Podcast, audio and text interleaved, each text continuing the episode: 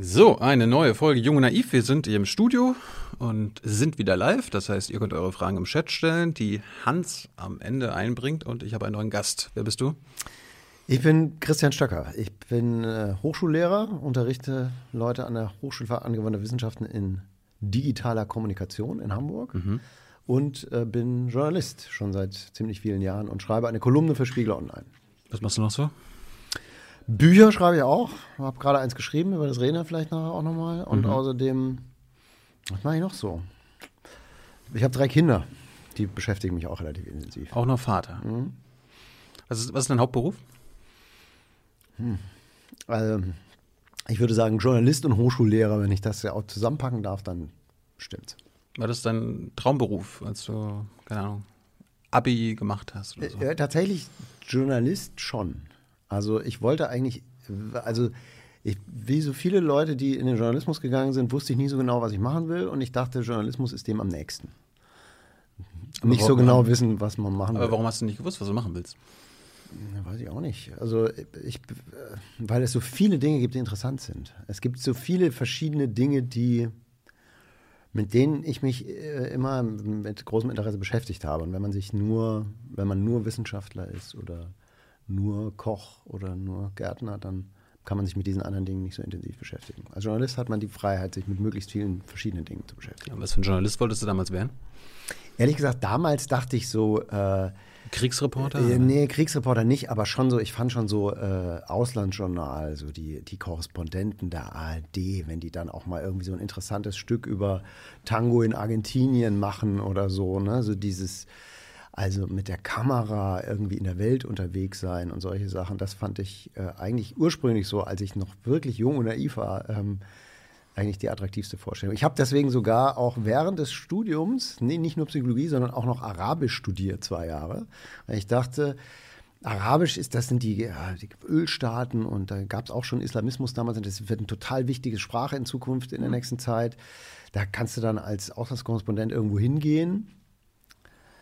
Ich kann immer noch nicht Arabisch, ehrlich gesagt, obwohl ich zwei Jahre studiert habe. Äh, und ich bin jetzt eigentlich auch ganz froh, dass ich dann nicht zu dem wurde, der sich immer die Enthauptungsvideos angucken muss in der Redaktion, ehrlich gesagt. Liebe Hörer, hier sind Thilo. Und Tyler, Jung und Naiv gibt es ja nur durch eure Unterstützung. hier gibt's keine Werbung, höchstens für uns selbst. Aber wie ihr uns unterstützen könnt, Oder sogar Produzenten werdet. erfahrt ihr in der Podcast-Beschreibung. Zum Beispiel per PayPal oder Überweisung. Und jetzt geht's weiter. Was hast du die zwei Jahre dann gelernt über Arabisch?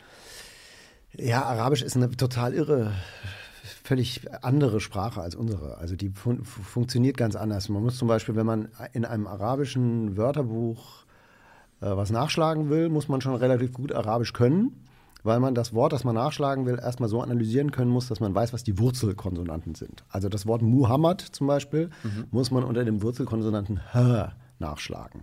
Nicht unter Mu, weil Mu ist eine Vorsilbe, die es bei ganz vielen Wörtern gibt, aber die Wurzelkonsonanten von Muhammad sind Hamada. Das heißt, wenn dir jemand ein Verb sagt, musst du wissen, was sind die Wurzelkonsonanten dieses Verbes. Erst dann weißt du, wo du das Lexikon aufschlagen, äh, das Wörterbuch aufschlagen musst. Das ist so ein Beispiel. Oder wenn im normalen geschriebenen Arabisch sind nur die langen Vokale ausgeschrieben, die kurzen Vokale nicht, außer im Koran, da gibt es so kleine Zeichen, die sagen, was die langen und die kurzen Vokale sind. Das heißt, um einen Text laut vor, ist eine Prüfungsaufgabe im, in der, im, im damals Vordiplom im Arabischen ist, eine der schwierigsten ist, einen unbekannten Text laut vorlesen. Weil man das Wort erkennen muss, um zu wissen, welche Vokale sind da eigentlich auszusprechen. Also, und außerdem klingen für jemanden, der mit äh, europäischen, romanischen Sprachen aufgewachsen ist, alle äh, arabischen Verben erstmal gleich. Karara, kadada, kababa, weiß ich nicht. Also, die, weil die eben alle aus diesen drei Wurzelkonsonanten bestehen. Hast du im Ausland mal gelebt? Äh, Vielleicht ich hab- in einem arabischen in, in, Staat? Nee, in einem arabischen. Ich war mal vier Wochen dann auch in Kairo. Am Ende von vier Wochen Sprachkurs in Kairo konnte ich tatsächlich mit dem Taxifahrer äh, reden. Mhm. Habe dann relativ schnell festgestellt, dass Taxifahrer in Kairo oft über Hitler reden wollen, wenn, man, wenn sie erfahren, dass man aus Deutschland kommt. Das war immer so ein bisschen beunruhigend. Ja, vielleicht wegen, wegen ihren Diktator zu Hause oder so? Ja, also auch wegen Israel. Also das ist, sind, sind sie sehr äh, Mhm. interessiert an diesem Thema, nicht nur in, äh, in, in Ägypten, das ist auch in Tunesien so. Aber gelebt, tatsächlich ein Jahr lang gelebt habe ich in England, in Bristol Mhm. und habe da auch studiert. Hat das was mit dir gemacht? Oh ja.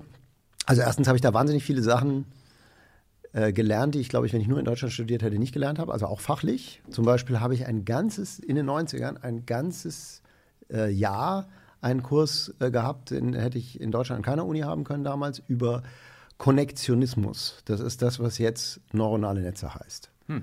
Das waren damals nämlich ähm, sozusagen Modelle, die eigentlich in der Psychologie vor allem eingesetzt worden sind. Und das war wahnsinnig interessant. Oder auch äh, Bewusstseinspsychologie zum Beispiel, habe ich auch einen Kurs belegt. Also man konnte an dieser, an so einer englischen Uni konnte man lauter interessante Sachen machen, die man an einer deutschen Uni nicht hätte machen können. Und außerdem fand ich auch die Art, wie die prüfen, total interessant. Die haben nämlich, äh, wir mussten Aufsätze schreiben. Also in Hardcore, äh, empirisch orientierten psychologischen Grundlagenfächern nicht einfach Frage A, Frage B, Frage C, sondern eine Frage, die man dann in einem vierseitigen Essay wirklich durchargumentiert mit Literaturverweisen und so weiter beantworten muss, ist eine ganz andere Art zu lernen als so das Karteikartenlernen, was man so in Deutschland damals so hatte. Warst du ein guter Schüler, ein guter Student? Ziemlich gut, ja. Warum? Weil es mir nie schwer gefallen ist. Ich musste mich nie besonders anstrengen. Warum ist es dir nicht schwer gefallen? Kann, diese Frage lässt sich nicht beantworten, ohne allzu unverschämt zu klingen. Aber es ist mir nie besonders schwer zu fallen. Versuch unverschämt zu klingen. Nee, also es ist mir, mir, das Lernen ist mir immer leicht gefallen. Und ich habe es dadurch, dass ich, ich kann mir gut Sachen merken, ja, ich kann auch Sachen, die ich mir gemerkt habe, anschließend relativ gut und relativ schnell hm. wiedergeben. Ich kann auch halbwegs rechnen. Ähm, ich kann mich gut konzentrieren. Und ich interessiere mich in der Regel für Dinge, die mir beigebracht werden, wenn sie mir halbwegs gut vermittelt werden. Warst du der Streber in der Schule? Nee, ich war in der Band. Ja, ich war eigentlich eher so einer von den, so einer von den Jungs. Also ich hatte das Glück, mir nicht als Streber behandelt zu werden und mich auch nicht als einer fühlen zu müssen. Wo bist du denn aufgewachsen? In Würzburg. Das ist in Bayern. Genau, das ist in Nordbayern. Also die, die Bayern würden sagen, das ist nicht in Bayern, sondern in Franken. Und die Würzburger würden wahrscheinlich auch sagen, es war unter Franken. So zwischen, auf der Autobahn, genau in der Mitte zwischen Frankfurt und Nürnberg. Bist du in den 70ern aufgewachsen? 73 geboren. Wie war deine Kindheit in Bayern? Oh, die war super. Also Würzburg ist eine Stadt, wie wir in der Schule gelernt haben, mit äh, Dominanz im tertiären Sektor. Das heißt, da gibt es vor allem Verwaltung und Hochschule. Da gibt es halt die Regierung von Unterfranken und eine Uni und eine Fachhochschule. Mhm.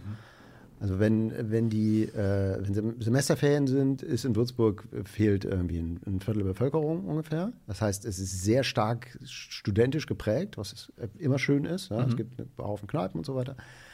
Es ist eine sehr schöne Stadt, hat eine Festung, die auf dem Hügel steht und rundherum gibt es Hügel, auf die man hochfahren kann. Ist das die Würzburg dann? Oder? Nee, die heißt nicht Würzburg, die heißt Feste Marienberg. Ah. Das ist sehr verwirrend, aber es gibt keine Würzburg tatsächlich. Hm. Sie, der Name Würzburg kommt angeblich daher, dass es mal eine keltische Siedlung namens Uburziburg gab an dieser Stelle. Das war ein, eine Pfahlfestung auf dem gleichen Hügel. Ja, aber es gibt keine Würzburg. Es gibt eine, eine feste Marienberg-Festung und eine barocke Residenz mit Hofgarten. Hm. Und insgesamt ist, ist, Würzburg, dadurch, dass es halt da so viel Uni und so viel Verwaltung gibt und praktisch keine Industrie, ganz wenig, König und Bauer Druckmaschinen ist die einzige größere Firma, die es da gibt für die Industrie, sehr beschaulich so. Ja. Es, es gibt also auch, gab nie so viel soziale Spannung. Ähm, die Leute sind alle halbwegs gut situiert und so. Es gibt zwar ein Viertel, das so den Ruf hat, das ist so ein bisschen das schlechte Viertel, aber das ist immer noch also upmarket im Vergleich zu vielen deutschen Großstädten. Insofern bist du, bist war das eine gemütliche Viertel, Kindheit. So. Bist du im guten Viertel aufgewachsen? Ähm, ich bin, also auf die ersten 13 Jahre meines Lebens habe ich verbracht in einem, in einer Mietwohnung mit Blick auf eine vierspurige Straße, hinter der eine Betonmauer ist auf der Betonmauer obendrauf war noch eine vierspurige Straße und dahinter die ICE-Strecke äh, Frankfurt-Nürnberg. Also das ist jetzt nicht Villengegend im engeren Sinne. Aber dann, als ich 13 war, haben meine Eltern sich tatsächlich ein äh, Haus leisten können und dann sind wir in ein Haus mit Garten umgezogen. Was haben deine Eltern gemacht? Die sind beide Psychologen oder mein Vater war Psychologe, meine Mutter ist Psychologin. Ah. Ähm, die ganze Familie besteht aus Psychologen. Darum bist du auch einer geworden? Nö, eigentlich trotzdem. Also das, ich habe immer meine ganze Kindheit über gesagt, egal was ich mache, ich studiere nicht Psychologie. Und meine Eltern haben immer gesagt, ja, ja. Schauen wir mal. Wir natschen dich schon und, äh, dahin, ja. Nee, ja, genau. Und haben das offensichtlich sehr fachgerecht äh, gemacht, äh, sodass am Ende dann irgendwie das doch als die einzige gangbare Lösung erschien. Psychologie hat halt einen großen Vorteil. Ja, es ist die Wissenschaft vom Leben und Erhalten des, äh, äh, Verhalten des Menschen. Das heißt, es ist wenn man nicht so richtig genau weiß, was man machen will, aber vielleicht Journalismus, ist es nicht so schlecht, sich mit Psychologie auszukennen. Das der zweite Vorteil, den ich aber gar nicht, von dem, der mir gar nicht klar war, als ich angefangen habe zu studieren, ist, wenn man in Würzburg zumindest und in vielen anderen deutschen Städten Psychologie studiert, kriegt man eine wahnsinnig intensive Methodenausbildung. Also man lernt, wie Forschung funktioniert und man muss sehr harte Statistikscheine machen mhm. und so. Ne? Und das wiederum ist extrem nützlich, wenn man dann als Wissenschaftsjournalist arbeitet, weil man nämlich dann in der Lage ist, auch von, aus anderen Fachrichtungen Studien zu lesen und zu verstehen. Da bringt es viel, wenn man äh, so ein bisschen kapiert hat, wie Statistik geht. Ich habe tatsächlich im, als ich Doktorand war, dann, ich hatte eine ganze Reihe von Freunden, die äh, alle Mediziner waren und ich habe ihnen allen die Statistik von ihren Doktorarbeiten gemacht oder ihnen dabei geholfen, mhm. weil wenn man Medizin studiert, lernt man fast nichts über Statistik. Warum ist eigentlich Statistik relevant in der Psychologie? Weil der Forschungsgegenstand Mensch der wahrscheinlich der unschärfste ist, den es gibt. Ja, das heißt, deswegen lernt man auch so viele Methoden. Man muss halt wahnsinnig sauber arbeiten, damit man hinterher Ergebnisse hat, die man auch wirklich interpretieren kann. Mhm. Das mal Beispiel, ähm, der Rosenthal-Effekt. Wenn du Leuten, wenn du in der Schulklasse einen Intelligenztest machst mit Leuten oder angeblichen Intelligenztest machst von Leuten und dann sagst du der Lehrerin oder dem Lehrer hinterher, äh, diese vier Kinder hier in ihrer Klasse, ähm, die eher unterdurchschnittlich sind bisher von ihren Noten her, die sind hochbegabt. Dann haben diese vier Kinder am Ende des Jahres bessere Noten. Und zwar nicht deshalb, weil die Lehrer sie so, so bevorzugen, jedenfalls nicht nur, sondern auch, weil sie durch die verstärkte Zuwendung tatsächlich sich ihre Leistung verbessert. Hm. Das heißt, in dem Moment, das ist in der Psychologie natürlich ganz oft so, in dem Moment, in dem jemand, der ein Experiment macht, weiß, was er rauskriegen will, ist die Gefahr schon relativ groß, dass er versehentlich, ohne es überhaupt zu wissen, seine Versuchsperson so beeinflusst, dass die das Ergebnis liefern, was, was er oder sie erwartet. Mhm. Ja, deswegen gibt es diese Doppelblindstudien auch bei, mit Medikamenten, dass man sagt, äh, ich gebe dir ein Medikament oder das Placebo, aber du weißt es nicht und ich weiß es auch nicht ob es das Medikament oder das Placebo ist. Das ist doppelblind. Hm. Dass der Versuchsleiter auch nicht weiß, ob der jetzt die richtige Pille kriegt oder nicht, weil sonst könnte es sein, dass er sozusagen mit minimalen Signalen irgendwie klar macht, äh, ich möchte, dass du dich besser fühlst, zum Beispiel. So, also das ist der, das eine, ja, Methoden, ganz wichtig, weil man so wahnsinnig oft den, den Störfaktor Mensch und seine unbewussten äh, Einwirkungen auf Ergebnisse irgendwie kontrollieren muss. Und zweitens, die Ergebnisse, die man dann hat, sind halt in der Regel, also entweder sind es Befragungsergebnisse oder in dem Bereich, in dem ich gearbeitet habe, ganz oft Reaktionszeiten. Also du machst, variierst irgendwas, sagt man dir, äh, der Reiz kommt rechts und du sollst rechts drücken und der Reiz kommt links und du sollst links drücken und dann vertauscht es aus und misst, wie schnell drücken die Leute die Taste. Auf die Art und Weise kann man so ein paar Sachen darüber herausfinden, wie das Gehirn so funktioniert. Und Hinterher hast du einen riesigen Berg aus Reaktionszeiten, Hunderte oder Tausende von äh, 50 Versuchspersonen. Ja. Und aus denen willst du rauskriegen, ist der Effekt, den ich jetzt habe, wirklich signifikant oder ist er zufällig? Und dazu brauchst du Inferenzstatistik und musst Hypothesentests rechnen und sagen, sind diese beiden Mittelwerte zufällig unterschiedlich oder sind die so weit auseinander, dass ich sagen kann, das ist ein Effekt meiner experimentellen Manipulation. Deswegen muss man viel Statistik lernen in Psychologie. Ohne jetzt zu privat zu werden, aber mhm. wie ist es, als Kind von Psychologen aufzuwachsen? Also ich hatte, glaube ich, hatte nicht das Gefühl, dass das irgendeinen äh, Unterschied macht. Also ich hatte auch nicht den Eindruck, dass meine Eltern so wahnsinnig psychologisch vorgegangen sind in ihrer Erziehung. Sind, sind deine Geschwister auch Psychologinnen geworden? Ja. Nein. Alle. Fünf. Die Familie besteht ausschließlich aus Psychologen. Und gibt es bei, bei der Psychologie auch so verschiedene äh, Denkrichtungen, Ideologien? Also, oder habt ihr. Oh ja, natürlich. Die ja? Psychologie, wie jede andere Wissenschaft auch und vielleicht sogar noch mehr. Da gibt es Schulen und Moden und äh, Rivalitäten und total konkurrierende Modelle. Mhm. Also es geht schon los mit, also ich bin jetzt kein klinischer Psychologe, ich habe nie Therapie gemacht oder so, aber es gibt total unterschiedliche Vorstellungen davon, wie und warum Psychotherapie funktioniert. Ja, es gibt also zum Beispiel Gesprächstherapie, bei der man sich unterhält und sozusagen einfach durch die Beziehung zwischen Patientin und, oder Klientin und Therapeut irgendwie äh, ein Heilungsprozess eingeleitet werden soll. Und auf der anderen Seite gibt es Verhaltenstherapie, wo den Leuten irgendwie beigebracht, kriegt, äh, beigebracht wird, irgendwie Reize zu kontrollieren. Äh, also die im Prinzip sozusagen eigentlich zurückgehen auf sowas wie so Experimente mit Ratten und Tauben. Ähm, es gibt kognitive Therapie und dann gibt es einen Bereich, von dem die Leute immer glauben, das sei auch was, sei auch Psychologie, ist es aber gar nicht, nämlich Psychoanalyse. Mhm. Das ist ähm, was ist das? Eine Psychoanalyse ist ja Freud war äh, Mediziner und die Psychoanalyse ist ein eher nicht auf wissenschaftlichen Methoden basierendes Deutungssystem für ähm, des Menschen für sich selbst.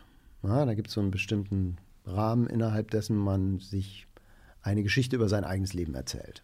Das ist Psychoanalyse. Das ist was total anderes als so beispielsweise kognitive Verhaltenstherapie. Ich habe es irgendwie äh, irgendwann mal so verstanden, dass Psychoanalyse quasi durch Gespräche dich selber zur Erkenntnis führen soll. Also genau. dass du selber durch alles, was du dem Psychotherapeuten erzählst, ach so, zur Erkenntnis gelangst über der was war das andere? Kognitive Verhaltenstherapie, meinst du? Oder? Genau, die versuchen dir das abzutrainieren. Also wenn du irgendwie ein Problem hast, keine Ahnung, Angst ja. vor Spinnen und dann. Genau, also zum Beispiel, ist, bei Angst vor Spinnen ist, es, ist das beste und, und einfachste Beispiel. Also Angst vor Spinnen mit Psychoanalyse zu behandeln, würde ich zum Beispiel für absolut fahrlässig und verrückt halten. Ja, es gibt jetzt, ho hoffentlich gucken keine Psychoanalytiker zu, die flippen dann aus, aber das ist relativ sinnlos, sich so ausgiebig über die eigene Kindheit zu unterhalten, wenn man ähm, Angst vor Spinnen hat. Mhm. Ja, weil Angst vor Spinnen ist eben, es gibt einen Reiz und der löst bei deinem, in deinem Körper eine physiologische Reaktion aus und die interpretiert dein Kopf als Angst. Das ist das, was da passiert. Und was die Verhaltenstherapie, das ist ein sehr gutes Beispiel für Verhaltenstherapie, da machen würde in so einer Situation ist, die Verbindung zwischen dem Reiz Spinne und dieser physiologischen Reaktion in deinem Körper zu brechen. Also die Spinne löst nicht mehr diese Stressreaktion auf und dann musst du auch keine Angst mehr haben. Und das macht man mit einer Methode, die heißt systematische Desensibilisierung. Das, man bringt den Leuten ein Entspannungsverfahren bei, sollte sowieso jeder lernen eigentlich, finde ich. Ja, so autogenes Training oder so, versetze deinen Körper bewusst in Entspannung. Und dann erarbeitet man mit den Leuten eine Reizhierarchie, äh, spinnenbezogene Dinge, die immer stressiger werden. Also ein Bild von einer kleinen Spinne in der Zimmerecke, ein Bild von einer größeren Spinne in der Zimmerecke, ein Bild von einer Spinne auf dem Tisch und am Ende irgendwie eine große Spinne sitzt auf deiner Hand. Ne? Also mit ganz vielen Stufen. Und dann arbeitet man sich mit den Leuten, man bringt sie in diesen Entspannungszustand, arbeitet sich mit ihnen durch diese Reizhierarchie, müssen sich dann immer die Situation vorstellen. Mhm. Und man versucht sie sozusagen immer weiter dazu zu bringen, immer länger äh, entspannt zu bleiben, obwohl die Spinne jetzt schon gedacht auf dem Tisch sitzt. Ja, also es wird der, der Stress, das Stresserlebende wird entkoppelt von, der, von dem Reiz Spinne. Das ist, kann man sehen, es ist völlig anderes, als sich darüber zu unterhalten, ob man sich als Kind mit seiner Mutter gut verstanden hat. Und es ist halt etwas lösungsorientierter. Also es ist ein gutes Beispiel für so Schulenstreit. Und auch, aber auch in der wissenschaftlich eher so empirischen Psychologie gibt es auch ganz unterschiedliche Denkrichtungen und äh, unterschiedliche Strömungen und unterschiedliche Traditionen. Ja. Mhm. Also bei, bestes Beispiel ist der Behaviorismus, den es mal gab, auf dem Teile dessen, worüber ich, wir gerade geredet haben, schon beruht. Mhm. Ja. Das ist das mit den Ratten, die auf Hebel drücken und lernen, dass, wenn, wenn sie regelmäßig drücken, kommt eine Pille raus. Ähm, die Behavioristen waren damals der Meinung, diese Art von Mechanismus ist die einzige, die wir brauchen, um alles menschliche Verhalten zu erklären und beeinflussen zu können. Das ist zu Recht in Misskredit geraten. Ähm, aber es gab dann eine Zeit lang eine wütende Gegenbewegung gegen den Behaviorismus zum Beispiel. Es gibt also, wir, wir könnten jetzt den Rest der, der, Zeit ausschließlich über Schulenstreitigkeiten in der Psychologie reden. Welche hm. Schule hast du denn angehört? Ähm, Oder gehörst du an? Gehöre ich an. Ich würde sagen, der äh, experimentellen Kognitionspsychologie. Und da geht es eigentlich um Dinge, die die meisten Leute gar nicht so sehr mit dem Begriff Psychologie erstmal in Verbindung bringen würden. Also in, meinem, in meiner Doktorarbeit ging es darum, wenn Leute mit lernen, mit ihren Fingern bestimmte Bewegungssequenzen auszuführen, also wie Klavierspielen sozusagen, was hat das für eine Auswirkung, wenn sie dabei zusätzliche Effekte erzeugen, Geräusche? Wenn die Finger nicht nur sich bewegen, sondern zum Beispiel, wenn die Töne erzeugen, so wie auf dem Klavier. Das äh, stellt sich raus, wenn die irgendwie Sequenzen lernen sollen, zum Beispiel, die sie selber nicht vorhersagen können, innerhalb derer es aber bestimmte statistische Abhängigkeiten gibt. Also die, die eine Taste kommt öfter nach der anderen, so, das merken die Leute zwar nicht, die werden dann aber an den Stellen, wo diese häufigeren Zusammenhänge kommen, immer schneller. Mhm. Dann gehen die Reaktionszeiten runter. Und wenn man die statistische Abhängigkeit dann wegmacht und alles ist nur noch Zufall, dann gehen die Reaktionszeiten wieder hoch. Also die Leute haben das gelernt, wissen es aber nicht, dass sie es gelernt haben. Sie werden besser in etwas, ohne zu wissen, dass sie besser werden. Und dieser Effekt wird stärker, wenn sie mit diesen Tastendrücken auch noch Töne erzeugen. Das, nennt, das geht zurück auf eine Theorie, die ist schon über 100 Jahre alt, heißt idiomotorische Theorie, die besagt, egal was du machst, du kannst es nur machen, weil du weißt, wie es sich anfühlt, das zu machen. Ja, ich kann meinen, wenn ich meinen Finger strecken will, dann strecke ich den, indem ich mein Kopf sich vorstellt, wie es sich anfühlen wird, meinen Finger zu strecken. Und das lässt sich eben erweitern um, wenn der Finger sich nicht nur streckt, sondern wenn der Finger sich bewegt und auf eine Taste drückt und die macht einen Ton, dann kommt der Ton mit rein in, diesen, in diese Vorhersage und mhm. hilft mir dabei, so eine Sequenz schneller zu lernen. Das, ne, das hat, ist nicht das, was die, woran die Leute normalerweise denken, wenn sie Psychologie hören. Aber das ist ein ganz wichtiges, ein winziger Teilbereich eines wichtigen psychologischen Forschungsgebiets, allgemeine Psychologie. Können wir gleich nochmal jetzt äh, hm. drüber reden, wie du, da, wie du das gefunden hast. Muss man ja auch drauf stoßen. Also diesen Bereich. Hm. Ja, das mit einer Uni stößt immer drauf, weil dein Prof sich damit beschäftigt im Zweifelsfall. Ah, so. Aber warum, warum äh, wenn du in Würzburg aufgewachsen bist, warum hast du denn in Würzburg studiert? Warum bist du nicht weggegangen? Äh, ich wäre gern weggegangen, aber. Ähm, das war jetzt Ende der 80er, dann, oder Anfang das 90er? War an, Anfang 90, jetzt 92 habe ich Abi gemacht. Mhm. Ich hab, als ich angefangen habe zu studieren, hatte, hat meine große Schwester schon in, einem, in einer anderen Stadt studiert. Meine Eltern haben gesagt: Nee, sorry, also zwei, das können wir uns nicht leisten. Bleibst schön hier. Hab, ich habe bis zu meinem bis zu meinem Vordiplom bei meinen Eltern gewohnt. Das war Ende 20 dann, oder was? Mitte 20? Nee, mit Anfang, Anfang 20. So bis, ich glaube, bis 24 oder so. 23, irgendwas in der Gegend. Mhm. Aber dazwischen war ich ja in England. Was sich ja ein bisschen verändert hat, hast du ja schon erzählt. Ja, ja, genau. Ich habe auch tatsächlich damals eine äh, Frau aus England wieder mit zurückgebracht, mit der ich jetzt zwar schon sehr, sehr lange nicht mehr zusammen bin, aber ich habe fünf Jahre mit einer Engländerin aus England, importierten Engländerin zusammengelebt. Und diese kognitive Psychologie, war das in den 90ern was Neues? Also hat dich dein Prof da auf was Neues gestoßen oder nee. warum hat dich das interessiert? Ja, mich hat eigentlich schon, äh, da geht es halt um die absoluten Grundlagen dessen, wie der menschliche Geist funktioniert. Und das finde ich, hat mich schon immer interessiert. Was sind die also, Grundlagen? Naja, also so Sachen wie, was ist Denken? Wie, äh, hm. wie konstruiert unser Kopf, der ja überhaupt nicht wirklich mit der Welt in Kontakt treten kann, ein Bild von der Welt, durch die er sich bewegt oder durch die wir ihn bewegen. Was ist Bewusstsein? Ja, was macht das aus, was uns als uns fühlen lässt? Solche Fragen. Also die ganz großen, elementaren Grundfragen. Was, ist, was ist denn Denken? Denken ist ähm, die äh, äh, Definition, also einfachste Definition aus der Psychologie ist, Denken ist inneres Probehandeln. Also vor, im, im, Kopf vorwegnehmen, was passieren wird, wenn man etwas tut. Hm. Ja, also diesen, deswegen äh, kognitiv heißt ja, kognitive Psychologie heißt ja Denkpsychologie eigentlich. Aber wenn ein kognitiver Psychologe oder eine Psychologin sagt, kognitive Psychologie, dann ist damit auch gemeint mit, damit, was passiert in meinem Kopf, wenn ich nach diesem Glas greife. Das ist Kognition. Inneres Probehandeln. Ja, das ist genau das, worüber wir gerade gesprochen haben. Mhm. Also wie, wie, kann ich meinen Arm bewegen? Also Denken in der Psychologie ist viel, bei ganz vielen anderen Themen übrigens auch, viel elementarer definiert, als das so im allgemeinen Sprachgebrauch äh, der Fall ist. Lernen auch übrigens zum Beispiel. Hast du gewusst, was du damit anfangen kannst? Ne, ich wusste, dass das so vielseitig ist und an, in so viele Bereiche reinreicht, dass man, dass man damit alles Mögliche anfangen kann. Und dann. War es so? Ja, fand ich schon. Also ich, ich profitiere immer noch davon. Also ich, ich glaube tatsächlich, ich meine, alle Leute glauben irgendwie, ihr spezielles Fach sei irgendwie das Wichtigste und das Relevanteste und das Interessanteste und so. Aber ich glaube, das, was in der Welt gerade passiert, ja, ähm, oder ganz viel von dem, was in der Welt passiert, aber vor allem das, dass, die, dass wir eine große Beschleunigung erleben und alle dadurch irgendwie sich so ein bisschen angestrengt und verwirrt fühlen und damit schlecht umgehen können. Das kann man weder verstehen, richtig, noch kann man es, kann man damit konstruktiv umgehen, ohne ein bisschen was von Psychologie zu verstehen. Wurdest du zu Hause politisiert? Hm. Habt ihr über Politik gesprochen?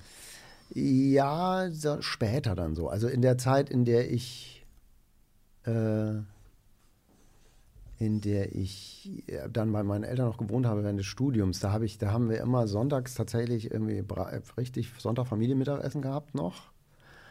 Ähm, und da habe ich mich eigentlich jeden Sonntag mit meinem Vater furchtbar über Politik gestritten. Jedes, Worüber? Ach, weiß ich nicht mehr, warum man sich damals so gestritten hat. Ne? Also mein Vater war eher so äh, der CSU zugeneigt und ich war das damals schon eher nicht. Und ähm, da gab es immer irgendwas, worüber man sich streiten konnte. Weißt du noch, was du zum ersten Mal gewählt hast, als du wählen konntest? Das sage ich nicht. Das, ich, ich ver verrate ich nicht. Hab, ich habe gefragt, weißt du es noch? Ich weiß es noch, klar, weiß ich noch. Aber Warum? ich, ich werde es nicht verraten. Ich mache nicht. Ist das peinlich? Nö, überhaupt nicht. Ich dachte jetzt CSU, darum willst du es nicht verraten. Nee, nee, nee. Das, das verrate ich nicht. Ich habe nie die CSU gewählt. Aber wie, wie äh, würdest du deine Politisierung beschreiben? Also äh, hast du dich denn. Ich muss sagen, ich weiß nicht, also äh, Politisierung. Na, wie, wie, wie, ist das politische Ich von Christian Stöcker entstanden? Warum denkst du hier heute politisch so, wie du denkst? Hm.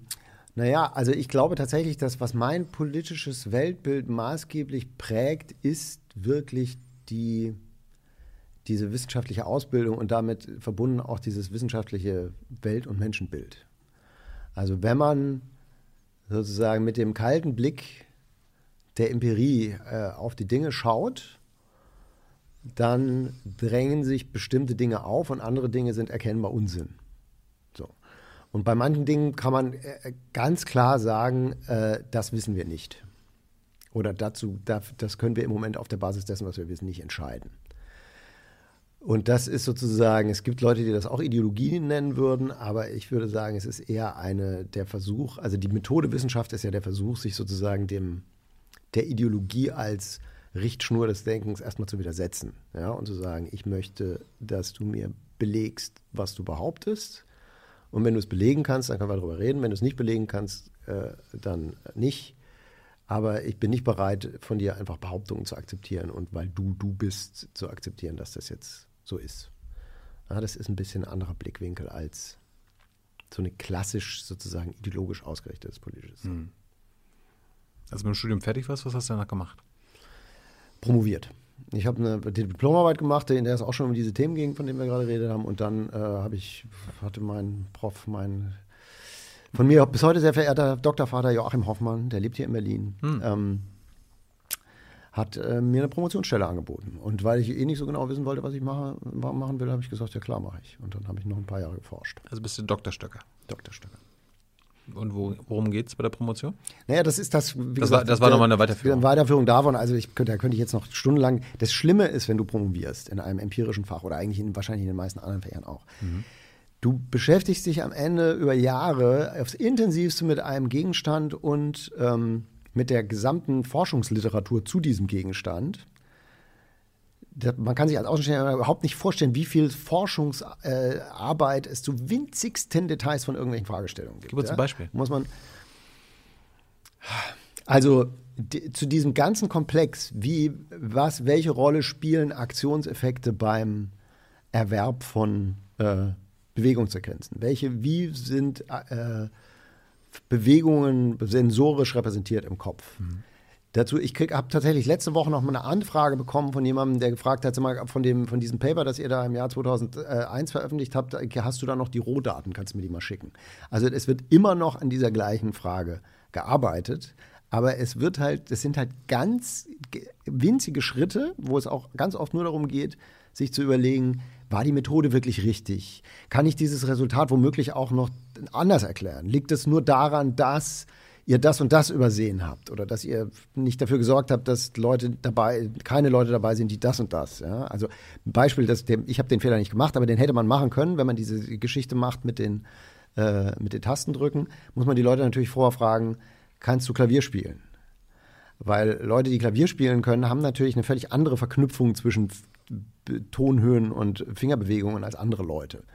Ja, wenn du dann jemand äh, sagt, äh, Entschuldigung, ihr, das, in eurem Paper steht überhaupt nicht, ob ihr die Leute gefragt habt, ob sie Klavier spielen können, dann kann die gleiche Person sagen, jetzt mache ich das Ding nochmal und äh, das mache ich jetzt mal mit Klavierspielern und nicht Klavierspielern. Mhm. Solche, ist jetzt ein triviales Beispiel, aber solche Dinge. Ja, über solche Dinge wird unglaublich viel, da wird unheimlich viel Hirnschwanz rein investiert, aber von einer, du arbeitest im Prinzip für ein winzig kleines Publikum, weil es außer dir noch zehn Leute auf dem Planeten gibt, die sich genauso intensiv für dieses Thema interessieren wie du selbst.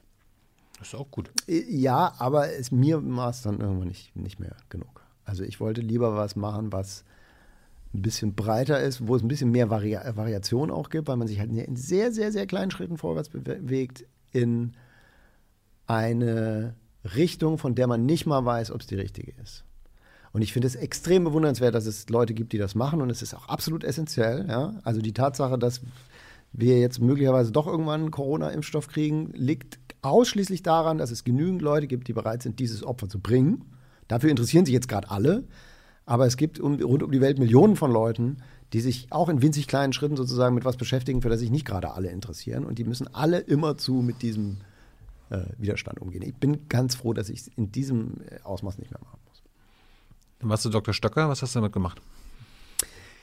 Dann habe ich, äh, bin ich hart ausgestiegen aus der Wissenschaft und mhm. bin, ähm, habe in München ein Aufbaustudium gemacht, das heißt Theater, Film und Fernsehkritik an der Bayerischen Theaterakademie August Everding. Wie, wie ist das denn gekommen? Na, ich habe während des Studiums und auch während der Promotion immer auch als freier Journalist gearbeitet für die Mainpost in Würzburg und so ein äh, Magazin und dazwischen auch mal ein bisschen für, für den Bayerischen Rundfunk, Fernsehen. Und was so Lo Lokalreporter? Oder? Ja, ja, genau. Also ich, ich bringe auch meinen Studierenden Lokaljournalismus bei, weil ich glaube, Lokaljournalismus ist die beste Methode, um Journalismus zu lernen. Sehe ich ja? auch so weil man halt irgendwo hingehen kann und mit Leuten reden und Dinge rausfinden, die nicht 28 andere Leute auch schon rausgefunden und, haben. Und wenn, wenn du es publizierst, äh, kannst du am nächsten Tag dieselbe Person wieder treffen und die sagt dir, was sie darüber denkt. Genau. Also es ist im Prinzip Community-Journalismus im besten Sinne mhm. sozusagen, wenn man es richtig macht. Ähm, nee, also das heißt, während des Studiums habe ich das schon die ganze Zeit gemacht. Ich habe auch dann während der Promotion äh, frei mal für Spiel Online und für die Zeit äh, was, was gemacht und so. Und dann entschieden, also ich will jetzt zurück und richtig in den Journalismus und dann war dieser Studiengang. Willst du richtig Geld verdienen? Ja, genau, das mit Journalismus nicht. Ja, das, das, das, war ziemlich klar, dass das bestimmt keine Methode ist, um richtig viel Geld zu verdienen. Das war damals auch schon so. Aber dieses Studium äh, Theater, Film und Fernsehkritik, da, das findet statt an der Bayerischen Theaterakademie August Everding. Da werden eigentlich so Musical-DarstellerInnen und äh, Schauspieler und so weiter ausgebildet. Mhm. Aber es gibt eben diesen winzig kleinen Studiengang Kritik, den, den studieren, ich weiß nicht, ob es immer noch ist, aber damals waren es sechs Leute im Jahr. Also ein Jahr, dein Jahrgang besteht aus sechs Personen. Und diese sechs Personen gehen jede Woche einmal ins Kino, jede Woche einmal ins Theater und alle zwei Wochen einmal in die Oper oder ins Ballett oder sonst ins Tanztheater und gelegentlich mal eine Ausstellung. Und über alles werden Rezensionen geschrieben. Und diese Rezensionen werden dann in der Gruppe der sechs mit Dozentin und Dozent äh, zerpflückt. Huh. Ja, also harte Redigatur bei Committee äh, mehrmals die Woche. Erstens lernt man dabei wahnsinnig schnell, wahnsinnig viel über Kultur, weil man jedes Theaterstück, das man sieht, vorher lesen muss. Weil im modernen Regietheater, wenn du nicht weißt, was da wirklich steht, hast du keine Ahnung, was der Regisseur mit dem Text angestellt hat. Also musst du vorher dein Lessing lesen, bevor du die, äh, die Weise anguckst im, äh, äh, im Theater. Und äh, dann in die Oper wäre ich wahrscheinlich sonst nie gegangen, weiß ich nicht. Ähm, äh, Kino war natürlich sowieso immer, bin ich sowieso immer gerne hingegangen. Und außerdem ist es eine extrem gute Schule äh, darin, schmerzfrei zu werden, was äh, harte Kritik an den eigenen Texten angeht. Also mhm. nach diesem Studium hat man kein Problem mehr damit, wenn man redigiert wird. Und auf der anderen Seite ist man natürlich, hat man auch extrem viel Übung darin, selbst zu redigieren. Also das ist, äh, hat richtig Spaß gemacht und währenddessen habe ich ein paar Praktika gemacht bei der Süddeutschen und bei, bei Spiel Online und dann bin ich, bevor der, das Studium noch so richtig fertig war, haben sie mir bei Spiel Online einen Job angeboten. Und wie lange hat das gedauert, das Studium? Das dauert zwei Jahre. Zwei Jahre. Mhm. Ist das so staatlich gefördert? Kannst du das oder musst du es so privat, musst du es bezahlen? Gibt ja bestimmt eine Handvoll Leute, die sagen so, wow, das will ich auch. Ja, also die äh, bezahlen musste man dafür nichts. Ähm, hm. Ich glaub, glaube, das ist ein Stiftungsformat. Das hängt zusammen auch mit dem, diese Theaterakademie hängt zusammen mit ähm, dem äh, Münchner Theater am, jetzt lass mich nichts Falsches sagen, ich glaube mit dem Theater am Gärtnerplatz. Und ich glaube, das ist wahrscheinlich nicht, deswegen heißt die August Everding. August Everding war ein großer äh, bayerischer Regisseur, der hat äh, das wahrscheinlich gestiftet. Äh, aber natürlich muss man seinen Lebensunterhalt verdienen. Ich, meine, ich war zu dem Zeitpunkt äh, promoviert und schon 30. Also das, ich musste dann halt währenddessen als freier Journalist schon ganz schön äh, Geld reinholen, um das äh, auch mir die Wohnung in, oder das WG-Zimmer eigentlich in München leisten zu können. Das war damals auch schon nicht. Dann bist du zum Spiel gegangen nach Hamburg. Genau. Umgezogen von München nach Hamburg. Kulturschock? Ja, naja, ich war vorher schon mal zweieinhalb Monate da als Praktikant und ich kam da an und fand es gleich spektakulär und toll und sensationell in Hamburg. Mhm. Wir haben ja gesagt, München ist so, München wurde damals sehr stark geprägt und beherrscht, gerade wenn du in Schwabing wohnst, von im Straßenbild reichen alten Leuten und Hamburg sehr stark von armen Jungen. So, ne? Also so die Werber auf dem äh, Galau-Strich in der Schanze mit Cargohosen. Also es war eine ganz andere Atmosphäre und sehr viel jünger und sehr viel dreckiger und sehr viel für mich im Endeffekt auch interessanter. So, Hamburg. Mittlerweile gibt es so ein paar Sachen, die mir an Hamburg auf die Nerven gehen, vor allem die völlige Abwesenheit von Landschaft. Das finde ich, äh, habe ich mich immer noch nicht dran gewöhnt. Jetzt zieh doch weg. Naja, weißt du, jetzt habe ich ein Haus und drei mhm. Kinder, die da in die Schule gehen und einen, Job an der Hochschule für angewandte Wissenschaften. Im Moment äh, gibt es eigentlich keinen Impuls, da wegzuziehen. Wie bist du denn, äh, wie lange warst du beim Spiegel? Elfeinhalb Jahre. Jetzt also bist, du bist 77 ja Menschenjahre, sagen wir, weil auch Spiegel Online-Jahre sind äh, so äh, sieben, sieben Menschenjahre. Hast du dich ausgebeutet gefühlt? Nee ausgebeutet. Ich, kenne ein paar Beispiele online, die immer gesagt die, haben, diese wurden ausgebeutet. Nee, ich bin, wir haben uns alle immer sehr effektiv selbst ausgebeutet. Das auf jeden Fall. Ist auch eine Form der Ausbeutung. Ja, klar. Ähm, Warum hast du das gemacht? Weil es mir Spaß gemacht hat. Ich, es ist immer noch so, dass ich, also ich habe in, dem, in der Redaktion von Spiegel Online gibt es immer noch ziemlich viele Leute, also das ist jetzt die Redaktion des Spiegel, aber also das, was mhm. die Redaktion von Spiegel Online war, es gibt immer noch viele Leute, mit denen würde ich jederzeit in Urlaub fahren. Und ähm, das war ein extrem angenehmes Arbeitsumfeld mit einer sehr, sehr guten Arbeitsatmosphäre. Es war auch natürlich, eine, weißt du, elfeinhalb Jahre von 2005 bis 2016. Ja, das ist die Zeit, in der das Internet als Massenmedium in den Mainstream hinein explodiert ist. Äh, das ist natürlich auch die Zeit, in der Spiegel Online als Medienmarke irgendwie zu der Größe gewachsen ist, die es heute hat. Und alle großen Nachrichtenereignisse, die so passieren auf der Welt, sozusagen an der Front mitzukriegen und dabei zu sein und die mitzuerleben und mitzugestalten, wie, das, wie die vermittelt werden, fand ich eine total befriedigende Aufgabe. Hattest du ein Problem damit, wie auch bei Spiegel Online über Terroranschläge berichtet wurde? Man hört ja gerade bei von Psychologen äh, da wird dann zu viel gezeigt, da wird sich zu sehr mit dem Täter beschäftigt. Ja. also wir haben darüber immer wieder geredet und ich war da auch immer wieder derjenige, der in einer Konferenz sitzt und sagt, äh, Leute, bitte keine Fotos vom, es geht ja nicht nur um Terroristen, es geht ja auch um Leute, die so Amokläufer ja. oder was auch immer keine Fotos von den Tätern, kann nicht die Selbstinszenierung zeigen. Oder mittlerweile ist es ja auch so, dass defaultmäßig der, der Umgang mit äh, Suizidberichterstattung, ja, also da ist, ich glaube, in sehr vielen Redaktionen hat sich da einiges getan, so im Laufe der Zeit. Aber klar, darüber haben wir immer wieder gesprochen. Ja, bei, bei Suizidberichterstattung stimmt das, aber bei Terror habe ich nicht so das Gefühl. Da wird dann. Naja, nee, da hat sich schon auch was geändert. Also, dass man jetzt irgendwie den äh, Täter mit der Waffe in der Hand irgendwie posierend oben auf die Homepage stellt, ich glaube, das passiert nicht mehr. Aber warum, ähm, warum war das so? Kann man das psychologisch erklären? Warum faszinieren uns die Täter einfach? Naja, ich meine, also da muss man sich nur mal irgendwie beliebige äh, fiktionale Formate angucken. Ne? Also äh, Bösewichter funktio funktionieren einfach als äh, Plot-Device sozusagen. Und natürlich ist der erste journalistische Impuls ist immer die Geschichte zu erzählen. Und natürlich ist der, die, der erste Impuls dabei, die Geschichte zu erzählen, die Geschichte zu personalisieren. Und wenn man eben einen Täter hat, dann ist der Täter die handelnde Person und der Protagonist. Und dann ist das sozusagen der erste Kurzschluss. Jetzt erzähle ich es über den Täter. Und dann auf der anderen Seite ist es natürlich auch so, die Leute wollen es ja auch wissen.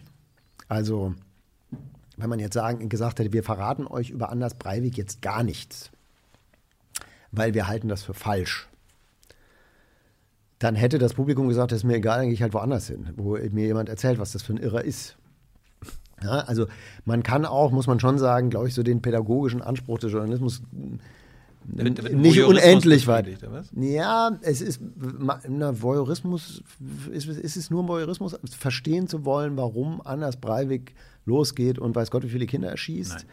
Also da gibt's, gibt, na, da gibt, also die Tatsache, dass wir wissen, dass es solche Typen wie Breivik oder den Christchurch-Attentäter gibt und was da für ideologische Strömungen drunter liegen und so weiter, das, ist, das müssen wir auch als Gesellschaften wissen. Wir können nicht sagen, dass am besten schweigen wir das tot und dann geht es von alleine wieder weg, ist auch keine Umgehensweise. Aber natürlich ist es so, das muss man jetzt mal aushandeln, wie man das jetzt macht, ohne die Leute zu glorifizieren. Und ich glaube auch, dass da in den letzten 10, 15 Jahren durchaus Fehler gemacht worden sind. Ja? Und das eben beispielsweise, äh, aber anderswo noch viel mehr als bei uns. Also die Epidemie, Epidemie von Schul, School-Shootings in den USA beispielsweise, die hat aus psychologischer Sicht natürlich echt viel damit zu tun, dass, äh, dass die Leute das im Fernsehen sehen und dann emulieren und mhm. ähm, auch so sein wollen. Ne? Also das ist Journalismus im 21. Jahrhundert ist keine leichte Aufgabe.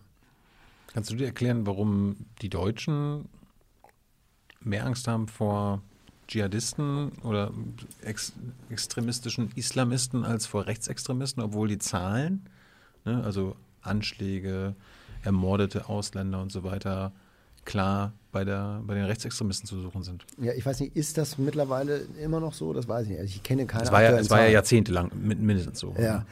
Also das würde mich aber tatsächlich interessieren. Also ich würde, ich würde, ich würde gerne mal eine aktuelle Umfrage sehen. Was halten Sie für das größere Problem Rechtsextremismus oder Islamismus? Mhm. Und ich könnte mir vorstellen, dass das äh, sich durchaus ein bisschen verändert hat ja, in der letzten Zeit. Ähm, aber, kann man, kann aber man kann natürlich, kann man sich da alle möglichen psychologischen Erklärungen dafür ausdenken. Also das erste ist halt, das ist halt der, der andere, ne? Und äh, das, äh, das Fremde und äh, ja, wenn du, Im Zweifelsfall kann man immer irgendwie äh, evolutionspsychologisch argumentieren und sagen, es war, es, gibt ein interessantes Buch von Jared Diamond. Ähm, das heißt, glaube ich, auf Deutsch nur Vermächtnis. Das ist der, der auch äh, Guns, Germs in Stil geschrieben hat über, ist egal, also mhm. großer äh, äh, amerikanischer Sachbuchautor. Und das handelt von äh, Gesellschaften, die heute noch sozusagen auf Steinzeitniveau leben. Ja, die gibt es ja überall. Äh, in Afrika gibt es welche, in Papua-Neuguinea und so weiter. Und im, im Amazonas-Regenwald überall gibt es äh, sozusagen Kulturen, die noch nicht mal irgendwie Metallbearbeitung äh, beherrschen. Und er guckt sich die an und versucht daraus so ein bisschen abzuleiten, was macht eigentlich äh, Menschen aus und was, wie sind wir da hingekommen, wo wir jetzt sind.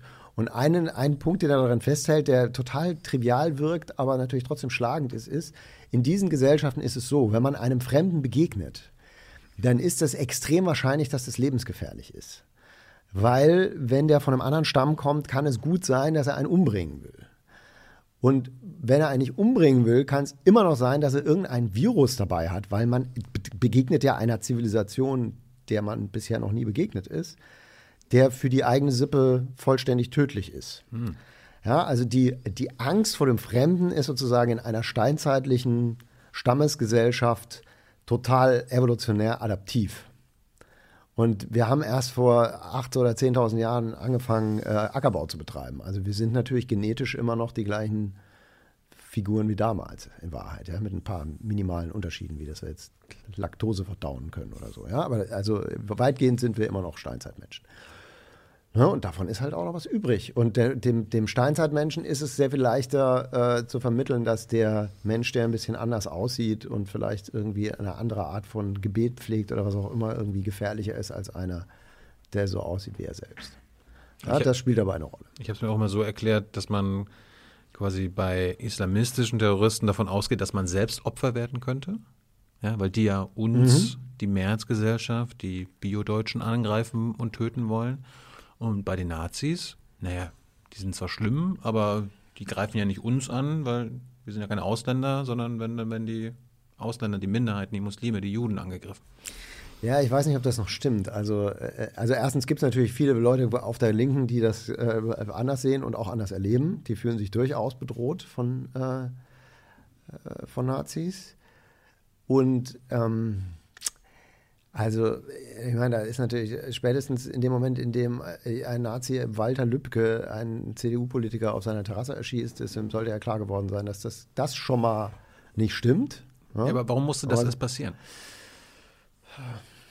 Also, ich, ich, wie gesagt, es ist ein weites Feld. Ich glaube, die, also, ich meine, es geht ja los mit dem NSU. Ja? Mhm ähm, dass wir Sicherheitsbehörden haben in Deutschland, die offensichtlich lange Zeit irgendwie sich überhaupt nicht vorstellen konnten, äh, konnten dass es möglicherweise Rechtsterroristen gibt, äh, obwohl sie irgendwie sie umgeben waren von ihren eigenen V-Leuten. Also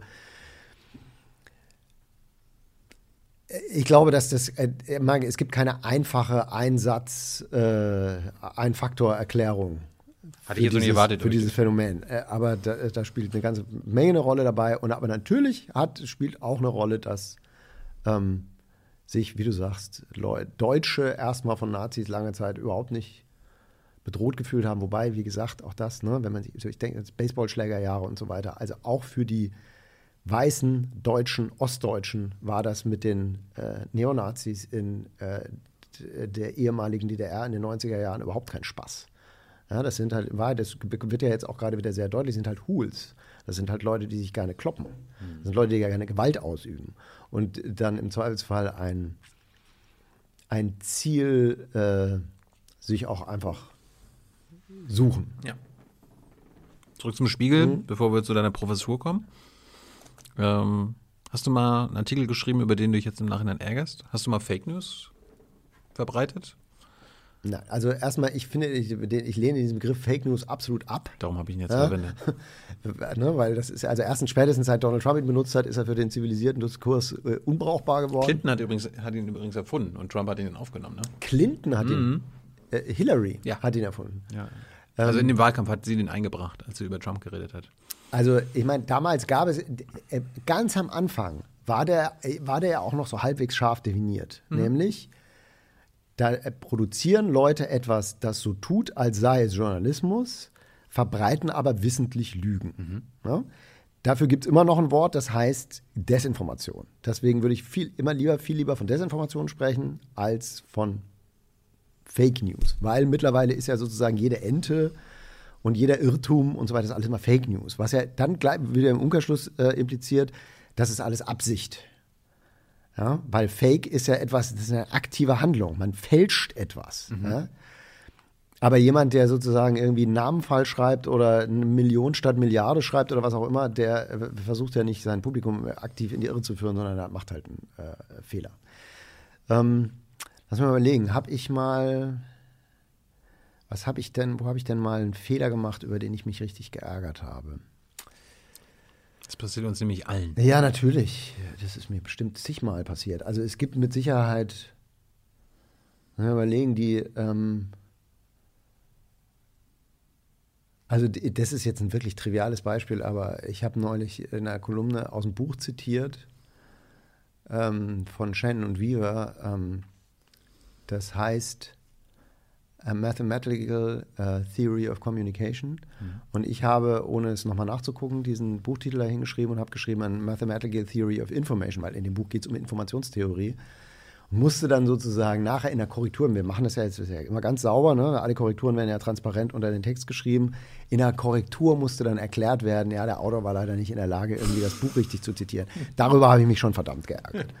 Ja? Und ich habe bestimmt auch schon mal irgendwann vor vielen Jahren in so einem äh, so ein Billion- und Milliarden-Fehler äh, gemacht in irgendeinem Text. Den macht man halt nur einmal. Ne? Also diese, die falsche Übersetzung, dass man äh, Billion als äh, Billionen äh, und nicht als Milliarden. Aber da sind wir gleich bei einem kognitiven Problem, was mhm. wir jetzt einfach jetzt schon mitnehmen. Das mhm. wollte ich unbedingt ansprechen.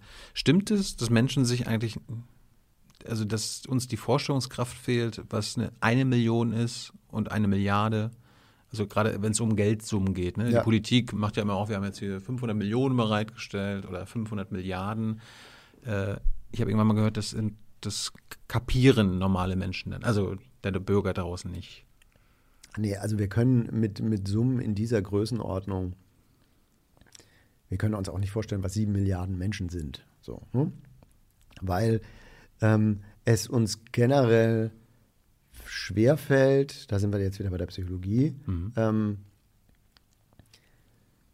Dinge, die wir nicht sensorisch erfassen können, also wirklich mit unseren Sinnesorganen wahrnehmen, für die haben wir einfach keine Repräsent äh, Repräsentation in unseren Köpfen. Du kannst eine Million visualisieren. Ja, du kannst irgendwie einen Bildschirm machen und da ist ein Punkt drauf und dann kommen dann so viele Punkte dazu, dass es irgendwann eine Million ist. Und das wird den Leuten sicher dabei helfen, sich vorzustellen, wie viel eine Million ist. Und dann haben sie hinterher haben sie ein bisschen eine bessere Rep- Repräsentation als vorher. Aber in dem Moment, in dem es dann auch noch um Milliarden geht und um 10 Milliarden und mhm, da hilft es dann nur noch im Prinzip immer Vergleichsgrößen zu machen. Das ist so viel wie das und das gekostet hat. Oder das ist so viel wie so und so viele Leute im Jahr verdienen oder was auch immer. Also wir müssen im Prinzip uns dann äh, Eselsbrücken bauen, um, um diese gr- großen Zahlen verständlich und nachvollziehbar zu machen. Können wir irg- irgendwas dagegen tun, damit wir das besser verstehen? Oder ist das einfach, ist das Ich- einfach so? Ich glaube tatsächlich, dass, also ich glaube, der Journalismus der nahen Zukunft, Mhm. wenn der besser werden will, wird Visualisierung ein ganz zentrales äh, Element sein. Ja? Das ist ganz viele Dinge, die über die journalistisch berichtet wird, werden also gerade im Fernsehen bebildert mit Bildern, die mit dem Gegenstand an sich überhaupt nichts zu tun haben. Ja, Im Nachrichtenjournalismus in der Regel mit Leuten, die aus Autos steigen. Ja, egal worum es geht, Rente, äh, Corona-Maßnahmen, was auch immer, Leute, die aus Autos steigen. Ja? Oder in ein Auto steigen oder an Mikrofonen vorbeilaufen. Ähm, mit anderen Worten, du kriegst immer zu, das, es gibt auch Studien, die zeigen, wenn, wenn die Leute die Tagesschau sich angeguckt haben und dann hinterher dazu befragt werden, was sie da gerade erfahren haben, dann da bleibt fast nichts hängen. Weil sie ja im Prinzip, während sie eine Information aufnehmen sollen, gleichzeitig permanent mit dem Ablenker konfrontiert werden. Und natürlich ist im Zweifelsfall einfacher, sich anzugucken, was hat die Kanzlerin denn heute an, als äh, wirklich zuzuhören, was erzählen die da eigentlich gerade über Politik. Ja, das heißt aber, Das, das, heißt, wenn, wenn wir jeden Tag hören, 10 Millionen Leute haben sich die Tagesschau angeguckt, dann ist das wirklich nur im wortwörtlichen Sinne zu verstehen. Wir haben es gesehen, aber Nee, gehört und verstanden. viel davon haben sie mit hoher Wahrscheinlichkeit nicht verstanden oder zumindest nicht oder zumindest nicht äh, äh, abgespeichert. Hm. Ja, also sie kriegen, wir haben, werden hinterher ein vages Gefühl äh, ähm, verstärkter Informiertheit haben, aber ganz viele Dinge, die sie eben gehört haben, werden sie sofort wieder vergessen. Das heißt nicht, dass das nicht insgesamt doch dazu beiträgt, dass die Leute natürlich, wenn je- jemand, der jeden Tag die Tagesschau äh, guckt, weiß mehr über die Welt als jemand, der das nie tut. Ja, das auf jeden Fall. Aber es gäbe sehr viel bessere, aber halt auch viel, viel aufwendigere äh, Methoden, den Leuten sozusagen das zu vermitteln, was, was vermittelt werden muss oder sollte. Und da, wie gesagt, da kommt Visualisierung ins Spiel und das hat wiederum auch damit zu tun, dass es ganz viele Dinge gibt, nicht nur Millionen und Milliarden, die wir uns extrem schlecht vorstellen können. Also aktuelles Beispiel ist das mit dem exponentiellen Wachstum. Ja? Ja, das ist so, Also- also, visuell ist das so am aller einfachsten darzustellen. Einfach hier so eine schöne. Genau, die Kurve malen. Die Kurve malen. Aber die Kurve ist sozusagen, ich glaube, das habe ich in letzter Zeit oft drüber. Ich habe ja ein ganzes Buch über exponentielles Wachstum geschrieben, ja? ähm, in dem es unter anderem darum geht, äh, warum wir damit so schlecht klarkommen. Ich glaube, ein, das Problem an der Kurve ist, dass die im Prinzip einen in so einen Matheunterricht-Modus versetzt. Das ist jetzt wieder total abstrakt. Ja, hier geht irgendwie nach oben. Äh, was hat das dann mit, mit mir zu tun? So. Ne, weil ich meine, Kurve ist ein Strich auf dem Papier oder auf dem Bildschirm. Es ist nicht so, dass das der, der, der Punkt auf dieser Kurve hier oben, der sieht nicht wirklich bedrohlicher aus als der da unten. Ja, wenn man das gleiche, das gleiche Phänomen visu- visualisiert mit, hier haben wir acht äh, Patientinnen, jetzt haben wir 16, jetzt haben wir 32, jetzt haben wir 64 und äh, in drei Wochen sind es dann so und so viele. Und wenn man die dann sieht, ja, und sei es nur ein Beispiel, ja, habe ich eine ganz andere Vorstellung davon, was exponentielles Wachstum bedeutet als irgendwie ein Strich. Ich glaube, der Strich ist immer noch viel zu abstrakt. Das ist zwar eine Visualisierung, aber es ist schon eine Visualisierung, aus der im Prinzip alles rausgenommen ist, was sensorisch erfahrbar machen würde, worum es eigentlich geht. Es gibt ja dieses ja. Schachbrett und äh, mit den Reiskorn, Reiskörnern. genau. Erstes Feld, zweites Feld und am Ende das vierte, äh, das 64. würde quasi ganz Deutschland mit einem Meter Reis Decke, bedecken. Genau. Reis bedecken. Ne? Ja, mein Lieblingsbeispiel ist, ähm, zwei Leute gehen 30 Schritte, einer macht 30 normale Schritte, einen Meter, 1, 2, 3, 4, 5, 6, 7, 8, 9, 10, ist nach 30 Schritten 30 Meter weit. Der zweite, Person 2, hat, macht äh, exponentielle Schritte. Jeder Schritt ist doppelt so lang wie der vorige. 1, 2, 4, 8, 16, 32. Mhm. Ganz schnell raten, wie weit ist Person 2 nach 30 Schritten gekommen? 20 Mal um die Erde.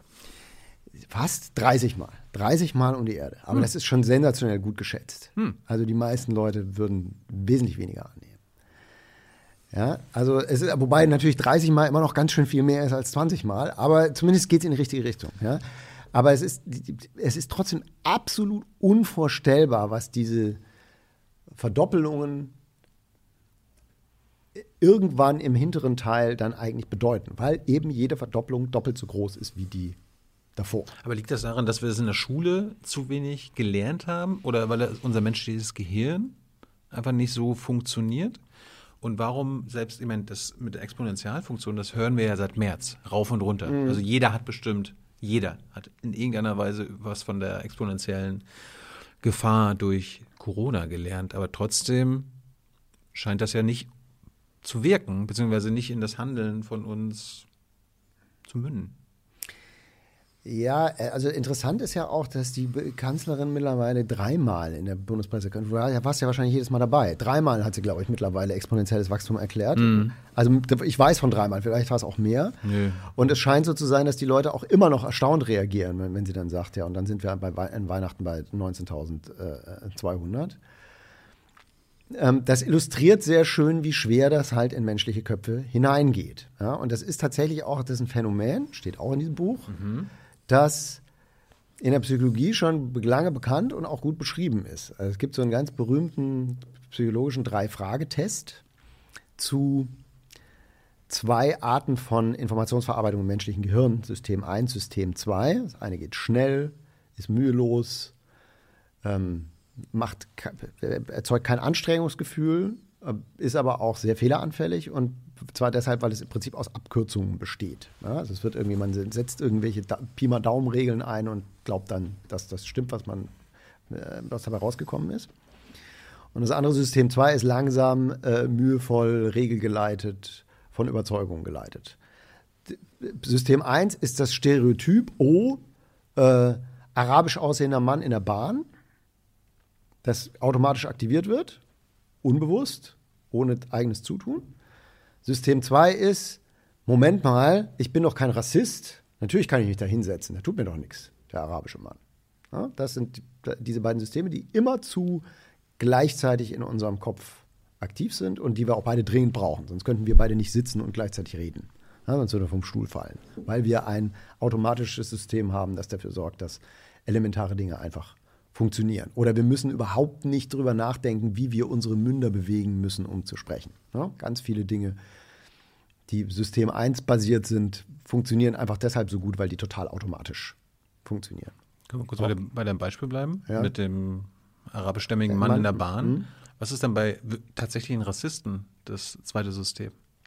Nee, also das, da, da ist gut, dass du nochmal drauf ansprichst, weil das ist nicht, ist nicht so, dass System 1 böse ist und System 2 gut oder mhm. System 1 ist das Ist und mhm. System 2 ist das Ich oder so. Das sind alles äh, mhm. falsche Äquivalenzen. Also äh, äh, in ganz vielen Fällen aktiviert System 1 durchaus auch die, das, das richtige Stereotyp. Ja? Ähm, oder ein, ein kann, nützliches, ja, kann, ja, kann ja auch eine Frau sein, die einen schönen arabischstämmigen Mann sieht und dann so, ah. Oder, weißt du? Äh, zum Beispiel. Ja, oder ich mache mal ein anderes, weniger, äh, weniger politisch äh, aufgeladenes Beispiel. Ja, sagen wir mal, du hast, äh, stehst mit deinem Baby auf dem Arm äh, an der Bushaltestelle ähm, und dann fällt dir dein Schlüssel runter und rollt in, den, äh, in das Gebüsch neben dem Baum da. Und an der Bushaltestelle steht eine um die 50-jährige Frau mit beiger Jacke und fescher Kurzhaarfrisur und ein zwei Meter großer blondierter, tätowierter Bodybuilder. Wen bittest du, das Baby kurz zu halten? Hm? Ich bitte den, den Bodybuilder, die Oma zu halten, die das Baby hält. Ja, so, aber das, also ne, jeder, jeder gibt, der ehrlich zu sich selbst ist, gibt auf diese Frage die gleiche Antwort. Und das liegt daran, dass sozusagen das Stereotyp dieser mittelalterlichen Frau ist eher, naja, die wird wahrscheinlich halbwegs verantwortungsbewusst sein, vielleicht hat die auch selber Kinder und hat vielleicht schon mal ein Baby gehalten oder was auch immer. Äh, nichts davon wird je bewusst aktiviert, mhm. ja? sondern all diese theoretisch-statistischen Erwägungen, die, die laufen alle automatisch unbewusst und blitzschnell ab. Ja? Aber im Endeffekt kommen alle bei, ich gebe das Kind lieber der Frau äh, raus. Das ist ein, kann man sagen, ist jetzt ein harmloser System 1 Stereotypenprozess. Nicht alle Stereotypen sind ganz furchtbar. Ja gut, jetzt manche tätowierten Bodybuilder fühlen sich jetzt vielleicht diskriminiert, aber äh, damit könnte ich jetzt leben in dem Fall. Ähm, so, aber wir waren ja eigentlich bei einer Exponentialfunktion. Mhm. Sollen wir da hinten jetzt nochmal zurück? Ja.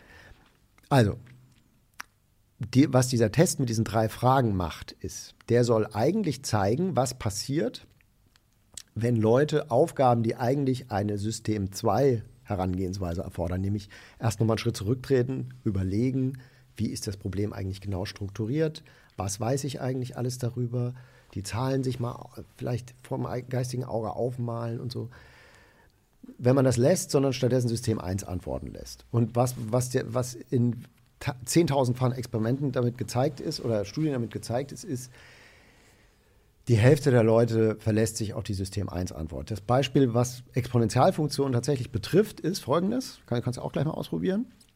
Ein Teich wächst mit Seerosen zu. Mhm. Diese Seerosen verdoppeln sich jeden Tag, mhm. ihre Fläche. Mhm. Jeden Tag verdoppeln sie sich. Nach 48 Tagen ist der Teich, Teich komplett zugewachsen. Nach wie vielen Tagen ist er halb zugewachsen? Das sagen die meisten wahrscheinlich nach der Hälfte der Zeit, genau. aber es ist eigentlich ein Tag vorher. Richtig. Wenn die häufigste falsche Antwort ist, 24 Tage.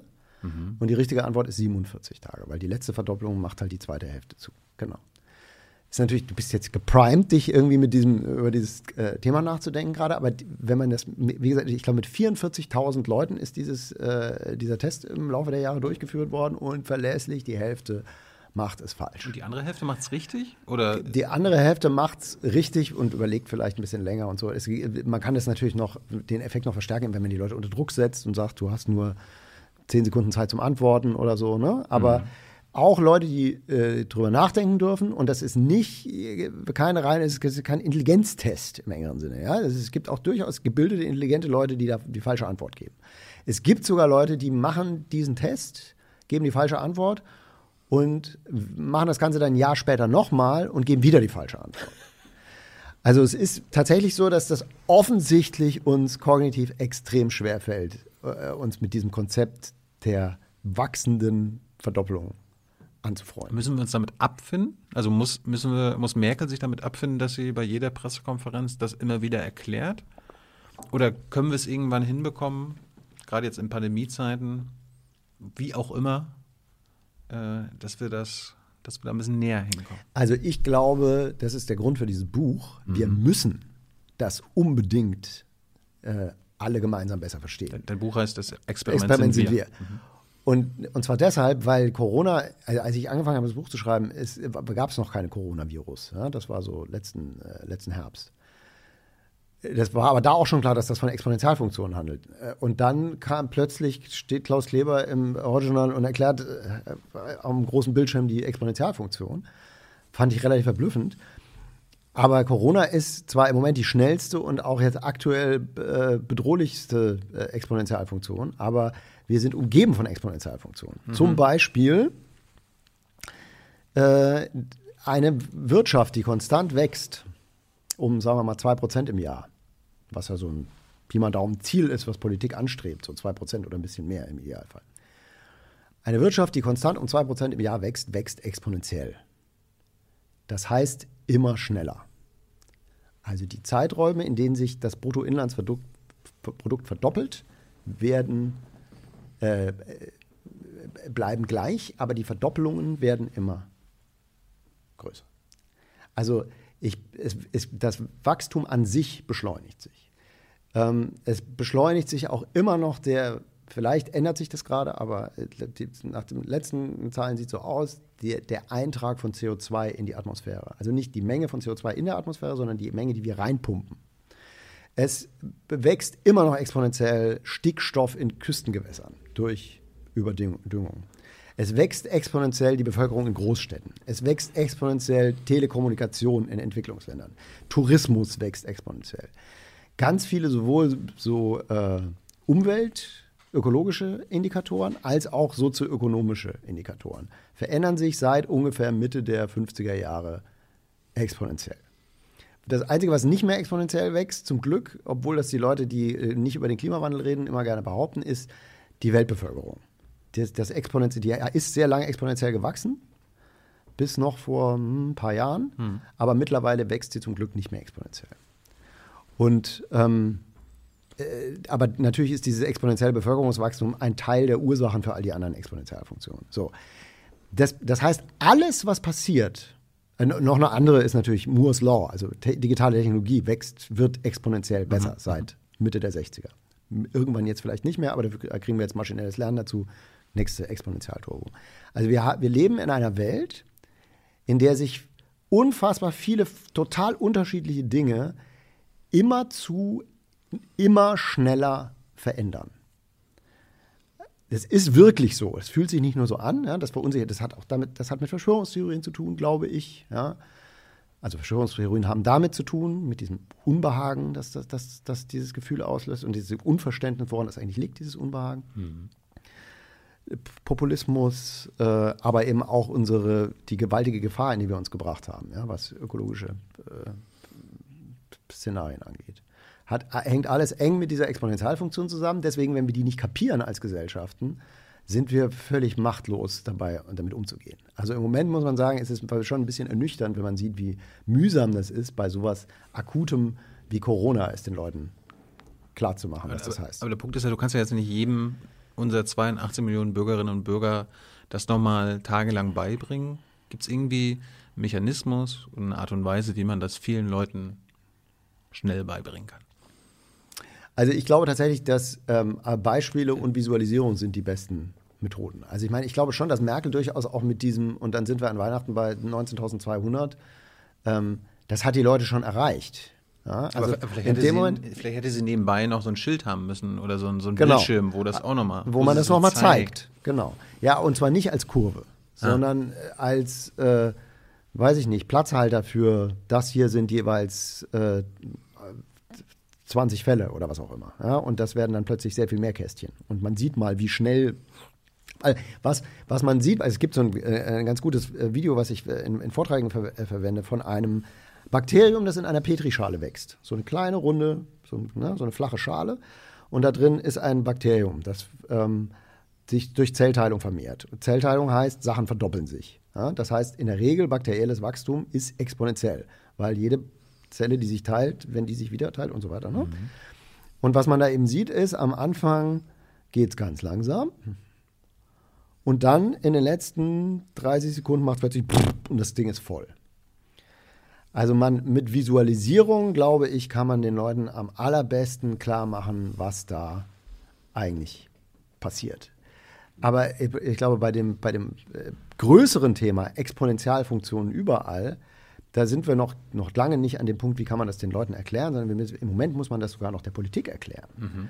Also ich glaube nicht, dass der, auch bei Leuten, die irgendwie in Entscheidungspositionen sind, äh, sowohl in Unternehmen als auch in Verbänden als auch in der Politik, ist die Tatsache, dass diese, ich glaube selbst die Tatsache, dass konstantes Wirtschaftswachstum eine Exponentialfunktion ergibt, das wissen viele Leute einfach nicht. Und das sollte man ja? vielleicht mal unseren wirtschaftsliberalen, neoliberalen, ähm, wachstumsorientierten Politikern und Politikerinnen auch mal beibringen. Ich meine, klar, wir wissen nicht, wann es endet, aber wir wissen, unser Planet hat Grenzen.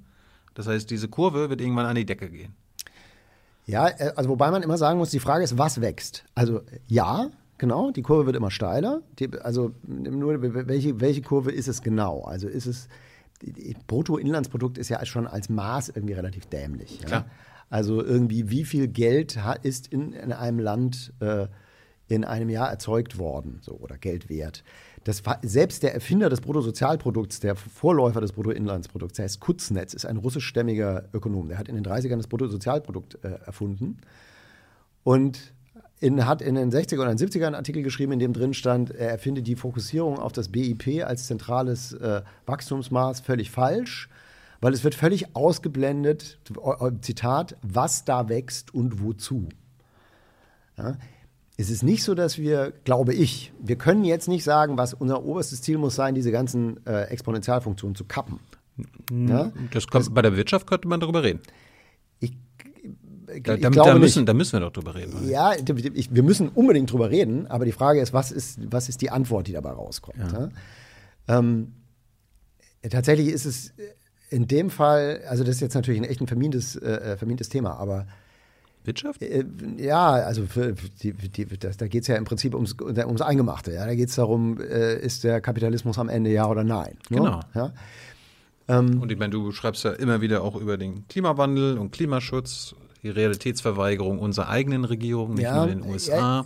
Ja, ja, ich glaube. Da sind wir bei der Ökonomie. Nee, absolut. Ich, ich will mich auch gar nicht davor drücken, mhm. im Gegenteil. Das, ich habe das letzte Kapitel dieses Buches handelt genau von diesem Thema. Ja? Und da ist es dann aber, ist halt ein ganzes Kapitel und zwar deshalb, weil es ist halt nicht ganz so einfach. Man kann nicht einfach sagen, so, wir hören jetzt auf mit dem Kapitalismus und dann wird alles wieder gut. Yep. Also, weil erstens gibt es, uns geht es ja super. Ja? Wir haben genug zu essen und zu trinken und die Heizung funktioniert und äh, wir haben ein Dach über dem Kopf und so weiter. Ähm, für die allermeisten, nicht alle, aber die allermeisten Menschen, die in diesem Land und in anderen europäischen Ländern leben, sind fast alle existenziellen Probleme halbwegs gelöst. Ja? Niemand muss zwei Stunden mit einem Eimer auf dem Kopf laufen, um sich Wasser zu holen. Wenn, wie Eva Redeker war letztens bei uns, der hat erzählt, wenn wir ausblenden, dass wir die Ausbeuter der Ausgebeuteten sind. Du, ähm, und mit den Ausgebeuteten sind gemeint Leute in die, afrikanischen genau, oder, oder in Asien. Richtig, ganz genau. Das, das ist genau der Punkt. Also im Moment ist es so.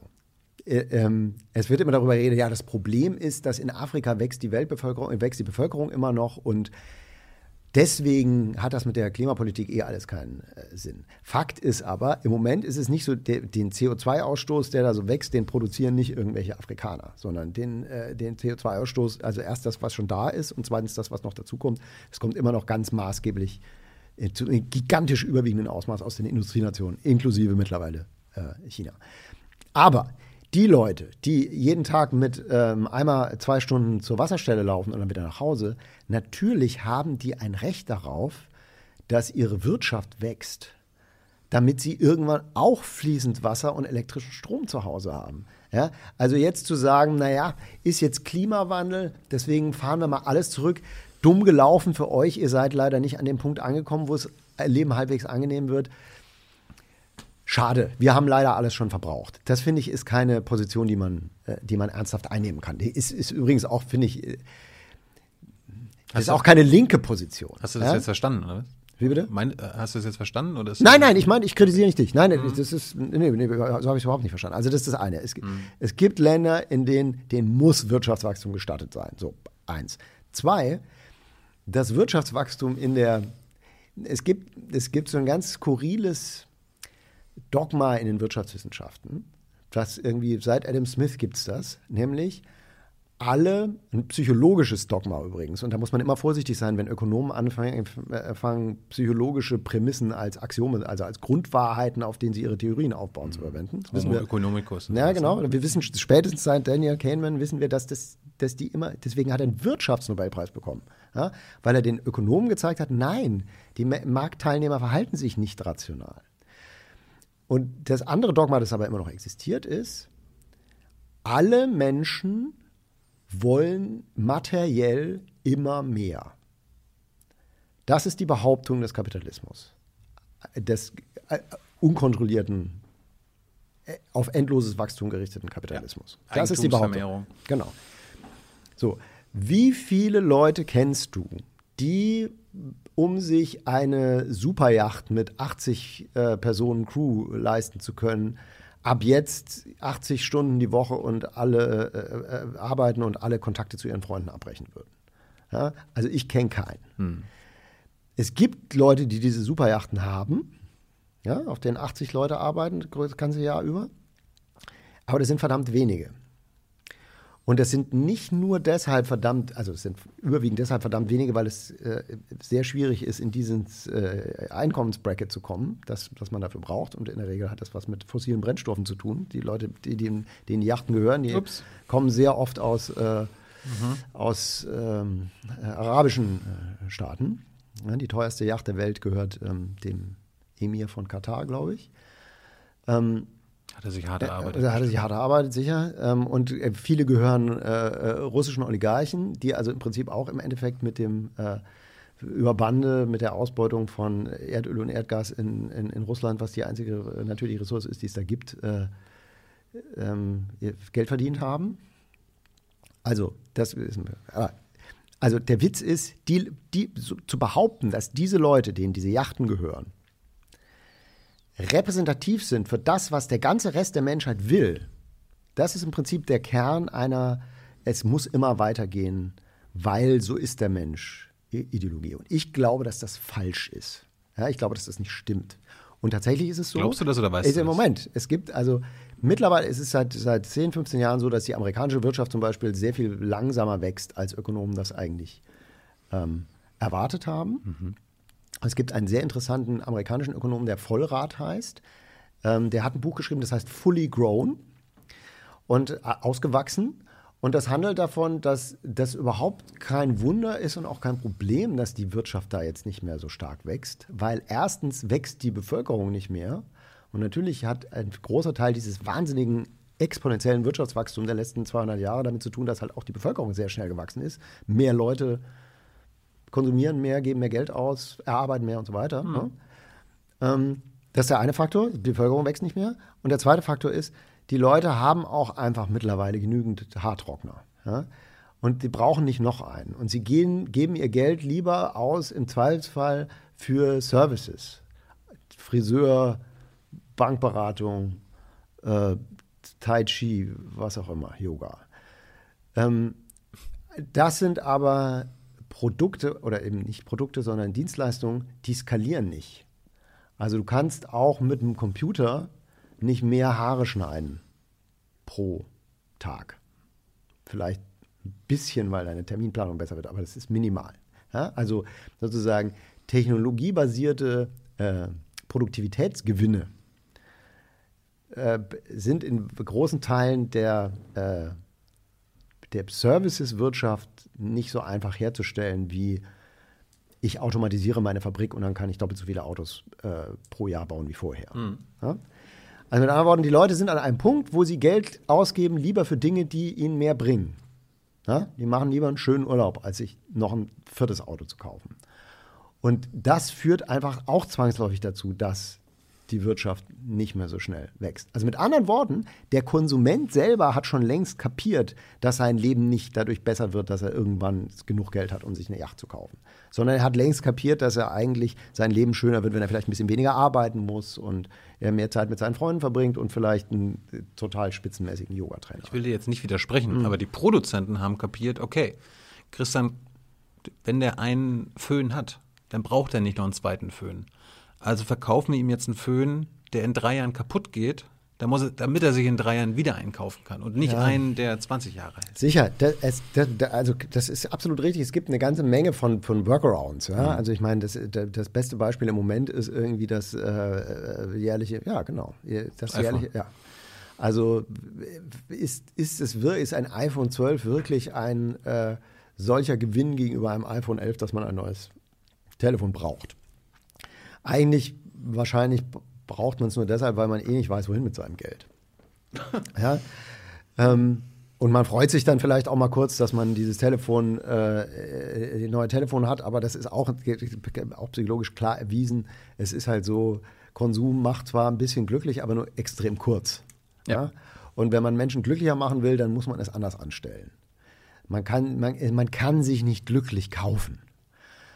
Und, aber das ist wiederum Teil dieses Dogmas. Also die Behauptung sozusagen, die Welt, mu es muss alles immer weiter wachsen, weil eines Tages haben wir dann alle Superjachten. Mhm. Das ist offenkundiger Quatsch.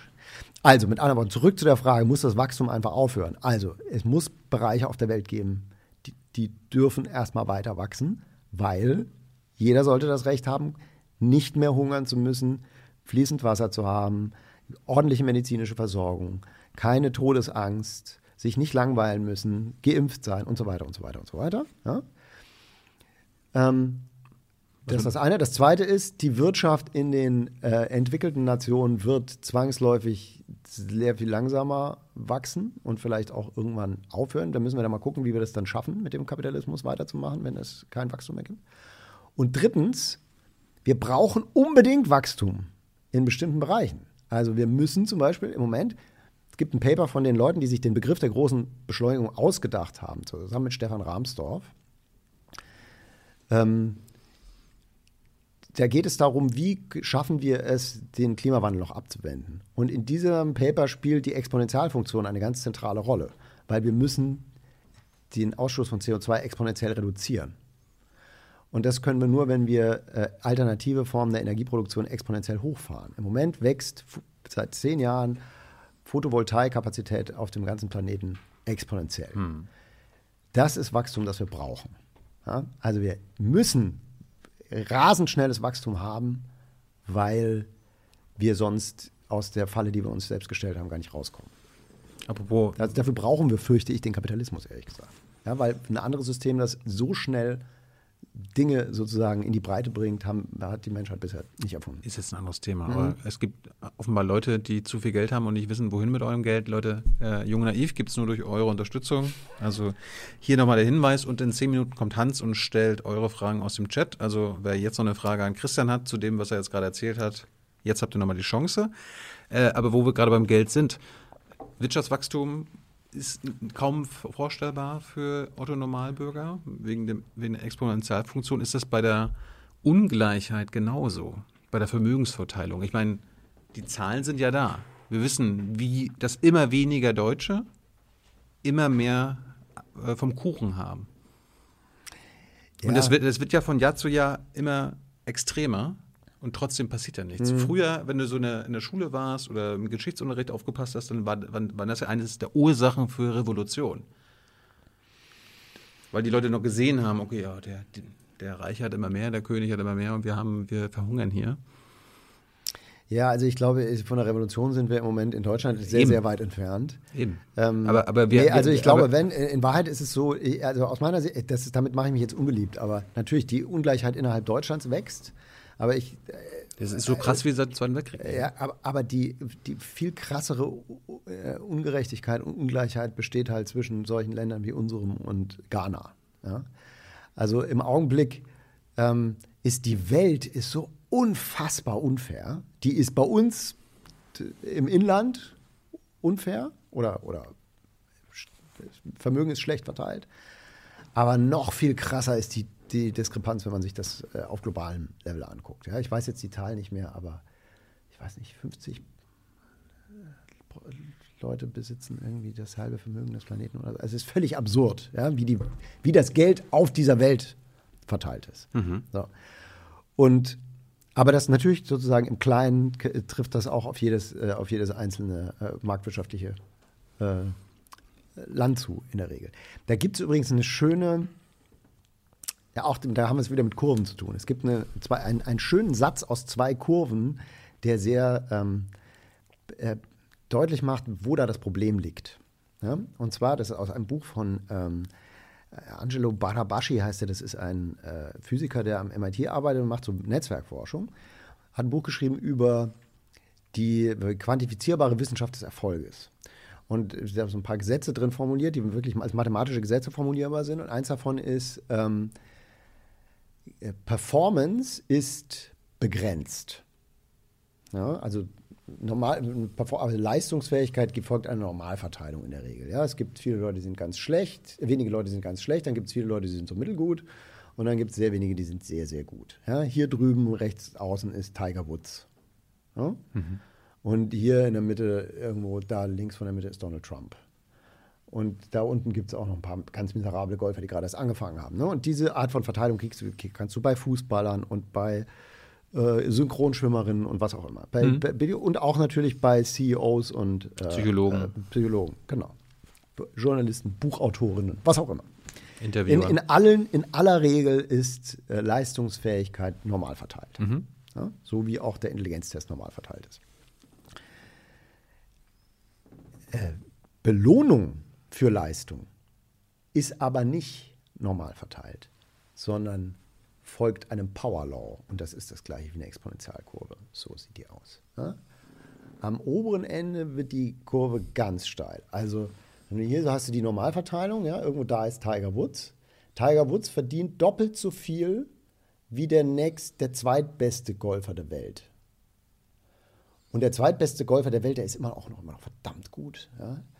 Aber Tiger Woods ist halt da oben auf der Kurve und der ist halt da. Also die Tatsache, dass Leistung so verteilt ist und Entlohnung für Leistung, auch was äh, Ruhm oder es geht nicht nur um Geld, sondern auch was Ruhm oder andere äh, Indikatoren angeht, so ist, zeigt schon relativ deutlich, dass da irgendwas nicht stimmt. Hm. Ja? Solange diese beiden Kurven nicht irgendwie äh, sinnvoller, sinnvoller zur Deckung gebracht äh, werden können, ist irgendwas nicht in Ordnung. Und natürlich gibt es keinen CEO, dessen Leistung es rechtfertigt, keine Ahnung, 150 Millionen Dollar äh, Gehalt äh, im Jahr zu bekommen. Ja, sondern das ist sozusagen, da hat sich was verselbstständigt, dass das zu dieser völlig schiefen Verteilung geführt. Aber ist die Schere zwischen Arm und Reich, ist die Schere nicht auch einfach zwei Kurven, die auseinandergehen? Ja, ich glaube, die, also tatsächlich ist die Kurve irgendwie wesentlich komplizierter. Klar, aber. Weil die ist, da gibt es irgendwie diesen Elefantenbuckel. Es gibt irgendwie ganz unten welche und dann gibt es in der Mitte welche, die tatsächlich ein bisschen mehr dazu bekommen haben und dann kommt die Mittelschicht, die hat irgendwie viel weniger bekommen und mhm. dann sind da oben wieder die ganz Reichen. Also es ist ein bisschen komplizierter, wie das tatsächlich verteilt ist. Ähm, aber ich glaube tatsächlich, ist in, in, in, dem Moment, es geht gar nicht so sehr um die Kurve, sondern es geht um die, also wie, wie ist es im Moment verteilt, sondern es geht um die Frage, und ich habe darauf jetzt aber keine kurze, schlüssige Antwort. Ja. Wie kann man ein System bauen, dass dieses Ungleichgewicht, Performance is bounded, Success is unbounded, ja. äh, durchbricht? Wie kann ich dafür sorgen, dass sich das ändert? Weil davon hat eigentlich niemand was. Ja, auch Tiger, Wood kann, äh, Tiger Woods kann mit der Kohle ja gar nichts anfangen. Ja, es ist auf, das Geld des Mark Zuckerberg das ist völlig absurd. Kein Mensch braucht so viel Geld. Ja? Das haben so die Schlaueren unter den Superreichen, äh, oder manche davon haben das ja zumindest verstanden. Bill Gates gibt sein Geld jetzt wenigstens irgendwie äh, aus, um irgendwie die Malaria zu bekämpfen. Ähm, hm. ja, weil er irgendwie auch das Gefühl hat, das ist irgendwie doof, ja, dass ich diesen Berg da habe und ich mache doch eigentlich gar nichts damit. Und ich kann mir Aber noch spendet das Geld halt nicht und nicht, es nee, also, nicht in die Gesellschaft. Ja, man kann, man kann absolut darüber streiten, ob das. Ich, ich bin nicht der Meinung, dass es gut ist, dass Superreiche superreich sind und dann selber entscheiden, was sie mit ihrem Geld machen. Ja, viel besser wäre, wenn es viel massivere, es ist übrigens auch, es gibt Wirtschaftswissenschaftler, die Nobelpreisträger sind, die sagen, in den USA gab es in den äh, 50er und 60er Jahren Spitzensteuersätze von 70, zum Teil über 90 Prozent. Und damals war das Wirtschaftswachstum wesentlich höher als heute. Mhm. Also dieses, die Art und Weise, wie Geld bei gerade von dieser ganz obersten Spitze umverteilt wird, die ist nicht sauber und auch nicht sinnvoll. Und es ist auch, stimmt auch einfach nicht zu behaupten, wenn man das jetzt ändert, dann bricht alles zusammen, weil die Leute keine, keine Incentive mehr haben, irgendwie äh, innovativ und kreativ zu sein. Das ist einfach Quatsch. Also es sind viele Dogmen am Start da, die, die ganz lange auch durch massiven Lobbydruck irgendwie am Leben erhalten worden sind. Aber die an, den, an all diesen Dogmen, glaube ich, wird im Moment auch relativ intensiv gerüttelt. Also die Debatte geht schon in die richtige Richtung. Letzte Frage von mir äh, zur kognitiven Dissonanz. Mhm. Äh, da, da auch wieder, kommen auch wieder die Dogmen, äh, Dogmen ins Spiel, mhm. weil zum einen wissen wir, du hast es ja vorhin auch erklärt, äh, durch unsere Art zu wirtschaften hat, hat, ähm, hat es dazu geführt, dass wir diesen Klimawandel jetzt in der Form und Weise haben mhm. und wir ihn in irgendeiner Weise aufhalten müssen, beziehungsweise äh, für Klimaschutz sorgen müssen. Mhm. Gleichzeitig meinen diejenigen, äh, die zu wissen, dass das die Art des Wirtschaftens die Ursache ist, dass die Art des Wirtschaftens, der Kapitalismus, die Lösung ist. Ist das kognitive Dissonanz? Nee, also das, das würde ich, also ich würde kognitive Dissonanz spielt da an anderen Stellen eine Rolle. Also wenn ich, wenn du dir anguckst, wie Leute darüber sprechen, mh, hm, was an Klimaschutz gemacht werden kann und sollte und so weiter, das, alle, auch Peter Altmaier weiß auch, dass der Klimawandel ein gewaltiges existenzielles Problem ist. Da bin ich mir ziemlich sicher. Ja? Ähm, Wenn er nicht mal im Amt ist. Bitte? Wenn er nicht mal im Amt ist, ist wird das Problem größer. Ja, aber, aber klar. er weiß das. Mhm. Ja? Ich glaube nicht, dass er sozusagen, er ist kein Klimawandelleugner. Und er ist auch äh, in, intelligent genug, um äh, zu kapieren, dass das Fakten sind und nicht irgendwie noch De Debatte im Raum steht oder so. Ähm, aber gleichzeitig ähm, gibt es sicher viele Leute, die, jetzt gehen wir von Peter Altmaier weg, die ähm, mit der Politik reden, die immer ganz gute Argumente dafür anzubieten haben, warum bestimmte Sachen jetzt einfach nicht gehen oder warum man die vielleicht jetzt im Moment doch lieber noch nicht machen muss. Also oder in jedem Forum zu einer Kolumne zum Thema Klimawandel, die ich äh, schreibe, steht wieder drin, aber wir haben doch, machen doch nur, äh, wir sind doch nur für 2% allen CO2 der, äh, äh, pro Jahr verantwortlich hier in Deutschland, wir können doch eh nichts machen und so weiter.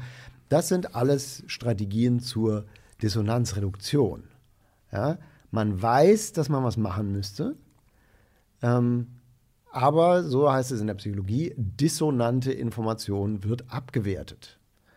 Ich finde einen Weg dafür zu sorgen, dass das, was mir sagt, das ist ein Problem, du musst was tun, nicht so wichtig ist und konsonante Information wird aufgewertet. Ich finde Gründe, warum es besser ist, nichts zu tun oder warum es gar keinen Sinn hat, was zu tun, wie das mit den 2%. Mhm. Mein Standardbeispiel, was ich, in, wenn ich eine Vorlesung halte, verwende, ist, für konsonante Information wird aufgewertet. Jeder Raucher kennt einen Raucher, der 90 Jahre alt geworden ist. Du wahrscheinlich auch. Mhm. Die, das ist ein, ein absolut elementarer äh, Mechanismus, dann diese Anekdote, von der man genau weiß, dass sie völlig irrelevant ist, als ein wärmendes Licht äh, sozusagen im Kopf zu haben für, naja, aber es kann ja auch gut gehen. Ja, das ist äh, äh, äh, konsonante Information wird aufgewertet. Und gleichzeitig so dissonante Information wird abgewertet, wie wenn man, ganz, ganz äh, typisches Beispiel ist, viel, viele Leute haben ja das Gefühl, die Welt wird immer schlechter und es wird, gibt immer mehr Kriminalität und immer mehr Gewalt und so weiter, es wird alles immer schlimmer. Das stimmt aber nicht, ja? das Gegenteil ist der Fall. Wenn man das den Leuten sagt und sagt, nein, die, es lohnt sich das auszuprobieren. Ich habe das schon x-mal gemacht. Nein, die, die polizeiliche Kriminalstatistik sagt aber genau das Gegenteil. Dann finden die Leute lauter Gründe, warum das aber wahrscheinlich trotzdem stimmt, was sie glauben. Mhm. Na, anderer, anderes Wort für das gleiche Phänomen ist Confirmation Bias. Mhm. Wir suchen Informationen, die zu dem passen, was wir schon glauben. Und wir werten Informationen ab, die das in, in, Gefahr bringen, was wir glauben. Aber wenn, wenn natürlich ist Peter Altmaier kein Klimaleugner, mhm. aber ist das nicht Verleugnung? Sie erkennen an, was die Krankheit ist, aber sie tun so, als ob sie entweder nichts dagegen machen können oder äh, reden sich ein, dass sie mit irgendwelchen anderen Sachen ähm, das so weiter hinausschieben, dass es ihnen nicht passiert. Ja, ich glaube, das ist so eine Kombination von verschiedenen Sachen. Also meine Vermutung, das ist jetzt reine Kaffeesatzleserei, aber meine Vermutung wäre schon, dass, ähm, also es gibt in der, in der deutschen Politik Leute, die da, die einfach sagen, Hardcore, mir ist das alles egal. So, die gibt es auf jeden Fall. Die würde ich jetzt halt eher nicht dazu zählen, mhm. tatsächlich. Ähm, aber es gibt natürlich sehr viele Leute, die sagen, naja, wir machen aber halt alles, was wir unter den gegebenen politischen Bedingungen können. Das ist konsonante Information wird aufgewertet. Ja, wir tun doch schon was und mhm. wir haben doch schon jetzt hier Energiewende und so weiter. Und dann gibt es noch ganz andere äh, konsonante Informationen, wie da kommt dann wieder äh, ähm, Verbandsvertreter X äh, oder Unternehmen Y und sagt, ja, aber die Arbeitsplätze. Also es gibt immer auch Argumente sozusagen für das andere und im Zweifelsfall kann man sich weiter mit Nichtstun ähm, durchmogeln, indem man einfach sagt, wir müssen leider auf diese Argumente auch hören. Merkel hat so schön gesagt mal, Politik ist das, was möglich ist. Dabei heißt es ja von Wiener, äh, das Notwendige möglich machen. Mhm. Christian, vielen Dank soweit. Sehr gerne. Wir kommen jetzt mal zum Zuschauerfragen. Hans ist in den Startlöchern? Ja. Hans kommt sofort. Hast noch 20 Minuten, dann sind wir durch. Bis hierhin vielen Dank erstmal. Ja. hallo. Sei gegrüßt. Das war eine äh, ganz interessante Debatte äh, im Chat. Das waren richtig viele Fachfragen, die da okay. äh, kommen. Mal sehen. Ähm, ich fange äh, mit einer persönlichen Frage an. Äh, du hast in der Band gespielt, hast du gesagt, in deiner Schulzeit. Mhm. Welches Instrument? Tenorsaxophon. Ah ja. Und gesungen habe ich auch. Aha, okay. Weil äh, an den Instrumenten kann man ja manchmal ablesen, was das für Typen sind. Nicht? Schlagzeuger und Bassisten sind völlig andere als äh, Bläser oder Solo-Gitarristen mhm. oder so. Okay, also äh, Sänger als Frontmann, das heißt, die Bühne, die, die öffentliche Präsenz war dir schon immer wichtig und ja, hast ja. du auch gerne gemacht? Habe ich immer gerne gemacht. Ich habe auch jahrelang Theater gespielt zum Beispiel. Ja, gut, dann äh, fangen wir mal an mit ähm, FFF aus Bad Nendorf fragt, warum können wir uns exponentielles Wachstum so schlecht vorstellen?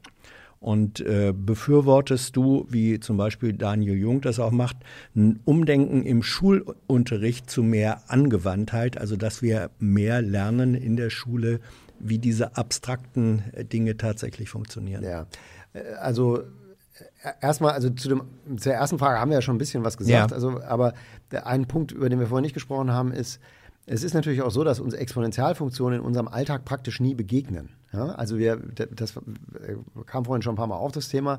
Wir können uns eben Dinge schlecht vorstellen, die wir nicht sehen können oder mhm. irgendwie anders sensorisch wahrnehmen.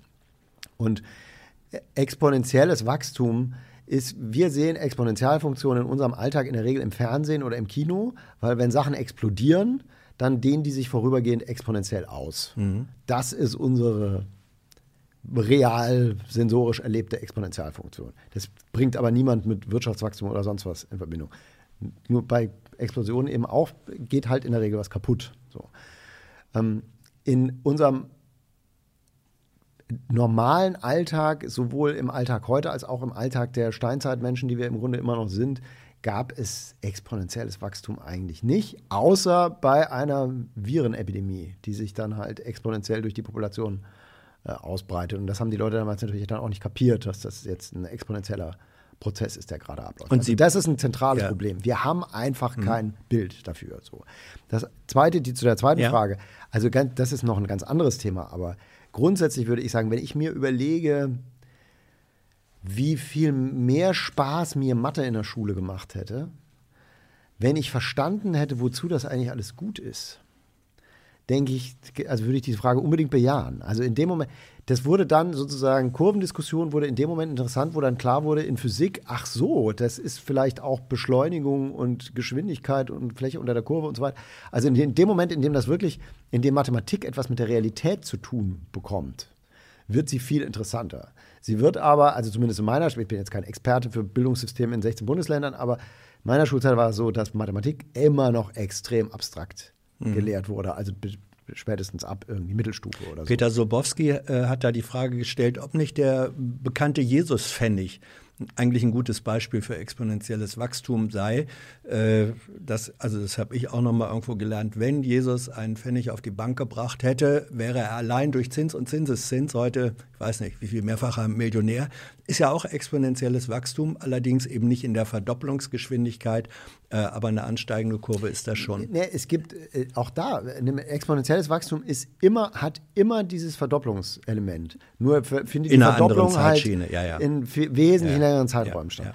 Es gibt ja ein ganzes Buch von äh, Andreas Eschbach darüber, der, mhm. ähm, der, irgendwie, da ist die Prämisse, dass irgendein äh, weiß ich nicht, florentinischer äh, Adliger mal irgendwann äh, Geld auf die Bank gelegt hat und das dann äh, irgendjemand Jahrhunderte später mhm. erbt und deswegen plötzlich äh, Billionär ist. Ganz, mhm. ganz genau so ist es. Also ja. konstante Verzinsung erzeugt auch exponentielles Wachstum. So, jetzt ist hier gerade mir das äh, Ding abgekackt, aber dann machen wir andere äh, Fragen weiter.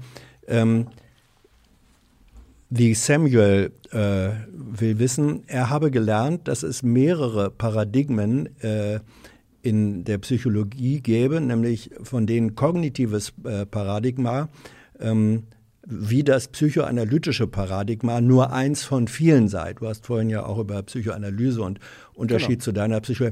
Ist das eine richtige Annahme? Sind ja, also diese, diese Paradigmen sozusagen gleichwertig nebeneinander und du hast dich für die eine Richtung entschieden? Ja, ich, ja, was heißt, ich habe mich für die eine Richtung entschieden. Also ich würde, ich würde gleichwertig nebeneinander finde ich, mhm. finde ich eine äh, irreführende Formulierung in dem Zusammenhang. Ja. Das, wir hatten das ja vorhin. Also es gibt unterschiedliche, ganz unterschiedliche Paradigmen in der Psychologie. Es, die existieren auch parallel nebeneinander her. Mhm. Ähm, und es hat aber vor allem, also wenn man von Paradigmen redet, spricht man ja eigentlich eher von den Paradigmenwechseln. Ja. Thomas Kuhn. Und also das Pa- Paradigma des Behaviorismus zum Beispiel, das ist schon abgelöst. Aber das, was es ist was davon übrig geblieben, was sozusagen in neuere äh, Paradigmen und Denkschulen übernommen worden ist. Aber ich will, wollte auf gar keinen Fall den Eindruck erwecken, es gibt nur die kognitive Psychologie und sonst nichts. So ist es definitiv nicht. Eine Frage von Tim Thales, äh, der sich sehr viele äh, angeschlossen haben. Wie kann man es schaffen, in Zeiten äh, ökologischer und sozialer Gefahren gelassen und optimistisch zu bleiben und trotzdem nicht den politischen Kampfgeist zu verlieren? Tja, wie kann man das schaffen? Ähm also es ist nicht immer einfach, optimistisch zu bleiben, aber ich glaube, also als erstes, es bleibt uns eigentlich gar nichts anderes übrig. Ja, man könnte jetzt sagen, also mir jedenfalls nicht. Ich, äh, für mich ist es keine Option zu sagen, es ist eher alles Mist, äh, Welt geht unter, schade. Äh, Soweit sind wir aber eben auch schon noch lange nicht. Ja? Wir können eben noch etwas tun, durchaus. Und das Schöne an diesen äh, exponentiellen Entwicklungen ist auch, äh, dass wir haben das vorhin kurz gestreift mit, äh, mit dem exponentiellen Wachstum der Photovoltaik. In dem Buch, das Experiment sind wir, sind, ist noch eine ganze Reihe von anderen Beispielen von Bereichen, in denen es gerade unfassbar schnelle Entwicklungen gibt, die die meisten Leute noch gar nicht so richtig mitkriegen, die uns wirklich helfen können. Wir haben jetzt über maschinelles Lernen zum Beispiel gar nicht gesprochen. Ganz interessant, der Corona-Impfstoff, der da jetzt möglicherweise äh, vielleicht dann doch irgendwann mal funktioniert von dem deutschen Unternehmen BioNTech.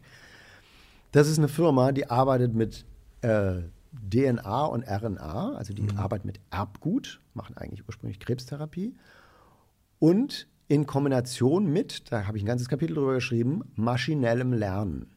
Lernende Maschinen und äh, Biotechnologie. Das macht vielen Leuten auch Angst, aber können gemeinsam unfassbare Potenziale freisetzen. Man kann unfassbar äh, wirkmächtige Dinge möglicherweise in nächster Zeit herstellen. Und die Tatsache, dass das jetzt so schnell geht mit diesem Impfstoff, hat auch mit dieser Beschleunigung zu tun. Also, erstens, wir wissen schon, was wir machen müssen. Ja, wir brauchen halt Photovoltaik, Windenergie, Gezeitenenergie etc. Wir müssen fossile Brennstoffe runterfahren. Zweitens, ähm, der politische Wille, das zu tun, wächst. Drittens, es kommen auch immer noch neue Werkzeuge dazu. Man darf das nicht so machen wie die FDP und sagen, ja, wir brauchen Innovation und bis dahin müssen wir erstmal gar nichts machen. Das ist Quatsch. Aber es wird Innovation geben. Es wird, wir werden noch zusätzliche Werkzeuge in die Hand bekommen, um uns selbst zu retten. Das sind alles Gründe für Optimismus. Das, Letzte ist, also ohne seinen politischen äh, äh, Drive zu verlieren, ähm, ich, de, man kann nicht optimistisch sein, wenn man der Meinung ist, die anderen müssen das für einen machen. Sondern das eine geht mit dem anderen Hand in Hand. Also ich, wenn ich, Optimismus muss sich auch daraus speisen, dass ich selbst tue, wozu ich in der Lage bin. Und damit meine ich jetzt nicht irgendwie meine Ernährung umstellen oder so. Das ist auch okay. Aber es geht darum zu sagen, ich versuche in dem Bereich, in dem ich das machen kann, etwas zu tun, damit sich die Dinge zum Positiven verändern. Es gibt eine ganze Reihe von Fragen, die beziehen sich auf die realen Verhältnisse äh, dieser Welt bei uns, wie gerade auch in den äh, USA. Ähm, da packe ich mal zwei Fragen zusammen. Äh, Jean möchte wissen, wie funktionieren Verschwörungstheorien psychologisch? Und Rigor fragt, was geht im Hirn von Trump-Wählern und Co., ähm, AfD-Wähler, Pegida, Corona-Leugner und so weiter vor. Warum leben die in einer inversen Parallelwelt, wo Täter zu Opfern, Lügen zu Fakten, Ungerechtigkeit zu Gerechtigkeit, Unmoral zur Moral werden? Also das ist jetzt natürlich eine- Frage, die vermutlich den Rahmen der restlichen Zeit äh, Ja. sprengt. Aber mal ganz kurz. Also es gibt so ein paar Sachen, die man schon also aus psychologischer Perspektive sagen kann. Also Verschwörungstheorien sind ja ähm, das hat wiederum, das habe ich vorhin mal ganz kurz gestriffen, äh, mit dieser großen Beschleunigung zu tun. Ja, also also erstens ist es so, Verschwörungstheorien gab es schon immer und es gibt viele Leute, die sagen, im 19. Jahrhundert zum Beispiel gab es viel mehr Verschwörungstheorien als jetzt. Äh, aber natürlich ist es so, dass in, einem, in einer Zeit des gefühlten und auch in realen Umbruchs, in, in einer Welt, die äh, fühlbar immer komplexer wird, äh, der Drang wächst, nach einfachen Antworten zu suchen.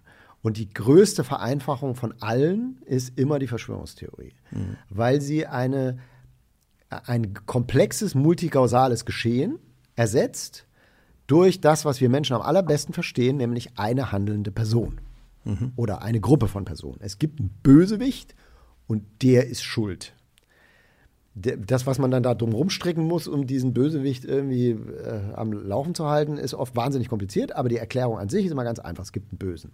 Also, in einer Zeit wachsender äh, Komplexität ist ein, das Bedürfnis nach Vereinfachung äh, äußert sich unter anderem auch in der Verschwörungstheorie. Und zwar nicht nur bei Leuten, die verrückt sind. Ne? Es gibt ganz normale Menschen, die auch Verschwörungstheorien anhängen. Dann kommen da, wenn, die, wenn, wenn man erstmal in dieses Fahrwasser geraten ist, spielen die ganzen anderen psychologischen Mechanismen, die wir vorhin auch alle schon mal gestreift haben, eine Rolle. Zum Beispiel der Confirmation Bias und die Dissonanzreduktion. Also jede Information, die an mich rankommt, die zu meiner mhm. Verschwörungstheorie nicht passt, wird abgewertet. Jede, die dazu passt, wird aufgewertet und so weiter. Das heißt, die Leute graben sich immer tiefer ein in, diesem, in dieses neue Weltbild. Und da, das passt wiederum so ein bisschen zu dem zweiten Teil der Frage.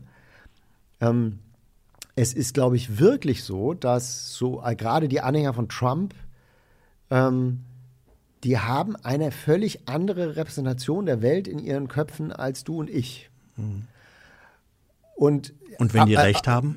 Ja, also ich, ein Beispiel, mein Lieblingsbeispiel mhm. ist, da mache ich mich jetzt auch unbeliebt, aber äh, je nachdem, wie, wie man fragt, 19 oder 31 Prozent aller Bürger der Vereinigten Staaten von Amerika glauben, dass Gott die Menschen in ihrer heutigen Form erschaffen hat. Mhm. Ohne Evolution. Kreationisten. Ja?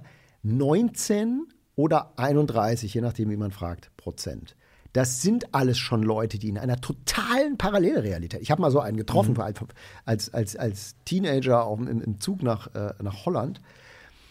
Der war so alt wie ich oder ein paar Jahre älter und hat dann irgendwann gefragt, ihr habt auch Bio in der Schule, macht ihr da auch Evolution? Und haben gesagt, ja aha, so, so, also Evolutionstheorie. Ne? Nee, also ich glaube ja, dass das alles ganz anders ist. Und dann haben wir gefragt, ja, und was ist äh, mit den Dinosaurierknochen, die man irgendwie überall auf der Welt ausbuddeln kann? Und da kommt jetzt kognitive Dissonanzreduktion. Die hat der Schöpfer da vergraben, um unseren Glauben zu testen. Ja, da, ja, da, das, ja, ja, ja, also Leute, die so, in, also das ist gar nicht so weit weg. Mhm. Und wenn du erstmal unter, auf de, in dem Fahrwasser unterwegs bist, dann ist natürlich die Tendenz, vielleicht allen möglichen mhm. anderen Blödsinn auch noch zu glauben, äh, durchaus da. Also, aber wie gesagt, das kann man nicht so ja. kurz beantworten. Ja, ähm, Snow, eine benachbarte Frage mhm. eigentlich. Snow, äh, Snowscape File fragt, ähm, wann ist es für Psychologen gerechtfertigt, ähm, die Goldwater-Regel zu verletzen. Die Goldwater-Regel, es bezieht sich auf Barry Goldwater, einen früheren äh, republikanischen Senator, der Präsident werden wollte. Und da hat, ich glaube 1964, hat eine psychologische Fachzeitschrift sozusagen eine Ferndiagnose angestellt über seine äh, psychischen Fähigkeiten, ja, ja. ob er Präsident werden mhm. könnte oder nicht. Mhm. Wir erleben so etwas, und das ist, glaube ich, der Hintergrund der Frage, ja auch bei Trump. Es gibt ja viele Ferndiagnosen jetzt, die bei Trump gesagt haben, der Mann äh, hat äh, äh, hat sozusagen, ist im geistigen Status eines Zwölfjährigen und so weiter. Dürfen Psychologen so etwas machen naja. und wann ja? Also die, die kurze Antwort wäre sozusagen, bis die bisherige berufsethische Position wäre immer, das geht nicht, das darf man nicht. So. Die lange Antwort, also ganz ehrlich, ich habe als Trump, nach Trumps An Amtsantritt, ähm, habe ich eine Kolumne geschrieben, die bestand nur aus ähm, Beschreibungen dessen, was Trump macht und sagt und dazwischen geschnittenen Zitaten aus einem Text aus dem Deutschen Ärzteblatt, in dem beschrieben wird, wie eine äh, narzisstische Persönlichkeitsstörung mhm. aussieht. Ich habe nicht, das nicht kommentiert, sondern ich habe es einfach nebeneinander gestellt. Aber natürlich ist es klar, was das damit für eine Botschaft verbunden ist. Und ich würde ehrlich gesagt, und ich bin, da bin ich jetzt auch bei weitem nicht der Einzige, es gibt auch in den USA sehr, sehr renommierte klinische Kollegen, die sich mit dem Thema viel besser auskennen als ich.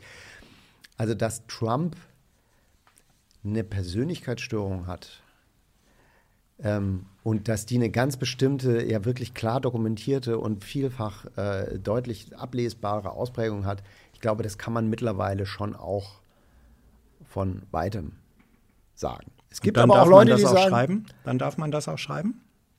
Äh, also mit, der mit der Fachautorität? Na, also ich würde, äh, ich würde mich nie hinstellen und sagen, ich bin Psychologe und sage deshalb, diagnostiziere, Trump hat eine narzisstische Persönlichkeitsstörung. Das finde ich unangemessen. Ich bin auch kein klinischer Psychologe, ich bin auch kein Diagnostiker, das ist nicht meine Expertise.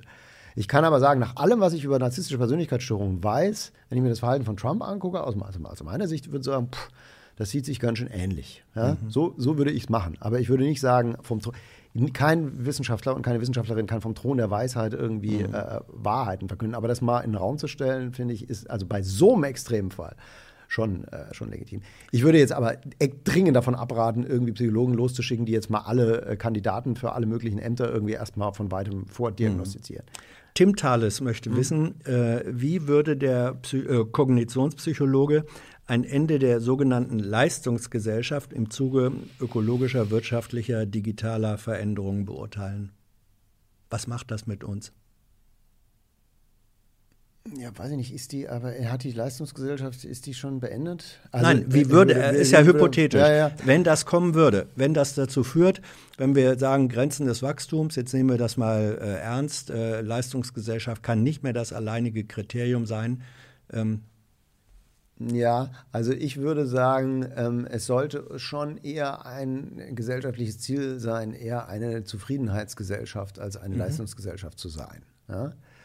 Ähm, was aber nicht bedeutet, dass nicht Leistung enorm viel mit Zufriedenheit zu tun haben kann. Ja? Also jetzt zu sagen, irgendwie Leistung ist jetzt irgendwie nichts mehr wert und alles egal und äh, bloß keine Bewertungen mehr und so weiter. So weit würde ich nicht gehen, weil es gibt befriedigt die Leute ja auch, wenn sie gut in was sind. Da ist überhaupt nichts dagegen zu sagen. Aber es sollte nicht das einzige und oberste Ziel sein, weil das ist ja nicht das, was uns als Menschen ausmacht. Paddy Chiller hat eine ähnlich oder benachbarte Frage gestellt. Ähm, warum wird Depression zur Volkskrankheit unserer Generation? Meine Frage, stimmt das eigentlich? Ist das so? Das, also ich muss sagen, ich habe keine aktuellen epidemiologischen Zahlen über, äh, über Depressionen im Kopf. Ich weiß nicht, ob es wirklich stimmt, dass, dass Depressionen so stark zunehmen. Es gibt, also es nimm, nehmen psychische Erkrankungen unter jungen Leuten tendenziell zu. Ich könnte mir sehr gut vorstellen, dass das wiederum auch was mit der großen Beschleunigung zu tun hat. Ja, die Welt wird komplexer, unübersichtlicher. Ähm, gleichzeitig wird sozusagen die Ungerechtigkeit äh, der Welt, äh, in der wir leben, für viele Leute äh, immer sichtbarer und zwar nicht nur landesintern, sondern eben auch global. Ja? Es ist, wenn man so ein bisschen kapiert, wie privilegiert man selbst ist, auch echt schwer, kein schlechtes Gewissen zu haben, glaube ich, langsam. Und gleichzeitig leben die Leute in einer Phase totaler Unsicherheit und wissen nicht, ob sie ob und wann und was für einen Job sie kriegen und wie dieser Job aussehen wird. Das ist ja nicht mehr so wie früher, dass man irgendwie einen Job antritt und den dann 40 Jahre lang macht. Ähm, das ist alles extrem anstrengend und belastend. Und ich glaube schon, dass das äh, dazu führen kann, dass mehr Leute einfach leiden an ihrer Existenz. Noch eine Frage zu äh, Aus- und Um- und Seitenwegen. Keiner, niemand möchte wissen, was hältst du vom großen populärwissenschaftlichen bis pseudopsychologischen Halbwissen, welches in unserer Gesellschaft kursiert? Ja, ich weiß nicht, also das muss ich jetzt ja ein Urteil über einen, äh, einen abstrakten Begriff äh, äh, fällen. Erstens mal äh, ist es so, also äh, beobachtest du das, dass es, dass es viel halbwissenschaftliches äh, und äh, pseudopsychologisches Halbwissen gibt? Ja, also ich, ich würde es umdrehen. Ich würde sagen, es gibt meiner Meinung nach das bisschen Psychologie, über das wir heute Abend hier geredet haben. Ähm, das sollte echt Allgemeinbildung sein. Mindestens System 1, System 2, automatische Prozesse, kontrollierte Prozesse. Was sind Vorurteile? Wie, was sind kognitive Heuristiken und so weiter? Das sollte alles Allgemeinbildung sein. Und vor allem, da haben wir jetzt gar nicht drüber gesprochen, wie interagiert das mit digitalen Medien? Ja? Weil auch ein eine Ja, wie so- interagiert ein so- das mit digitalen Medien? Ein, ein, So- ein Social Network, Ja. das dir äh, primär oder bevorzugt Häppchen serviert, die besonders gut zu deinem Weltbild passen. Und wenig von der anderen Seite ähm, er tritt natürlich in eine, unter Umständen bei äh, in den Randbereichen der Gesellschaft in eine relativ verhängnisvolle Wechselwirkung mit Faktoren wie Confirmation Bias und äh, kognitiver Dissonanz und so weiter. Ja. Das wissen die Leute meiner Wahrnehmung nach nicht ausreichend. Ja, also das so ein bisschen psychologisches, echtes psychologisches, gesichertes Grundwissen zu, zur Allgemeinbildung zu machen, zu den Leuten zu erklären, was die Verfügbarkeitsheuristik, nur weil du dich leicht daran erinnern kannst, hältst du es für wahrscheinlicher, es ist aber deswegen nicht wahrscheinlicher. Sowas sollten die Leute dringend wissen. Das würde ich schon sagen. Dazu passt die Frage von Deutschland 1, 2, 3, 4, 5. Welchen Mehrwert kann Psychologie der Gesellschaft geben, zum Beispiel anders äh, oder ja anders als die Soziologie? Ja, also ich will da jetzt gar keine Konkurrenzbeziehung aufmachen, ehrlich gesagt. Also im Grunde, das passt ja zu dem, was ich eben gesagt habe. Also wir wissen mittlerweile ziemlich viel darüber, was wir alles nicht so gut können und wie leicht wir auszutricksen sind und wie oft und leicht wir uns selbst austricksen. Da ist niemand davor gefeit. Auch Psychologen nicht, ne, übrigens. Ähm, aber es hilft enorm und es, ich glaube, es würde auch einer Gesellschaft enorm helfen, wenn dieses Wissen ein standardmäßiger Bestandteil der öffentlichen Debatte wäre. Und es würde auch dazu führen, dass bestimmte Debatten äh, anders laufen würden. Also zum Beispiel die, der Streit über, soll man die Nationalität von Straftätern nennen? Das ist ein ganz konkretes Beispiel. Ja. Ja? Das ist eine, ein strategischer Einsatz der Verfügbarkeitsheuristik, um Angst gegenüber Migranten zu schüren. Weil wenn ich oft höre, oh, Migrant hat Straftat begangen, erscheinen mir Migranten Verfügbarkeitsheuristik äh, krimineller. Wie geht man damit um? Ja, die Wie geht man damit um? Ne, die Tatsache, alleine die Tatsache, dass das ein offenkundiger strategischer Einsatz, unter diesem Rubrum wird es überhaupt nicht verhandelt, meiner Wahrnehmung nach, dieses Thema.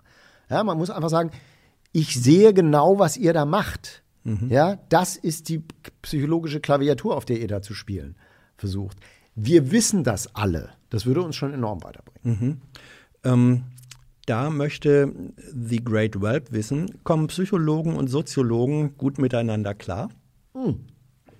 Ähm, mein äh, einer bester Freund und Trauzeuge ist Soziologe. Aha. Also ich kenne gar nicht so viele Soziologen, aber die, die ich äh, kenne, finde ich eigentlich alle ganz nett. Ähm, ich habe dazu mir vorhin, als du ein bisschen über deine Familiengeschichte geredet hast, äh, das wurde dann auch kommentiert. Irgendjemand, weiß jetzt nicht meinen Namen, schrieb, oh Gott, sieben Psychologen bei der Weihnachtsfeier. Ähm, Nee, nee, fünf. Fünf, nicht ja, richtig, äh, fünf.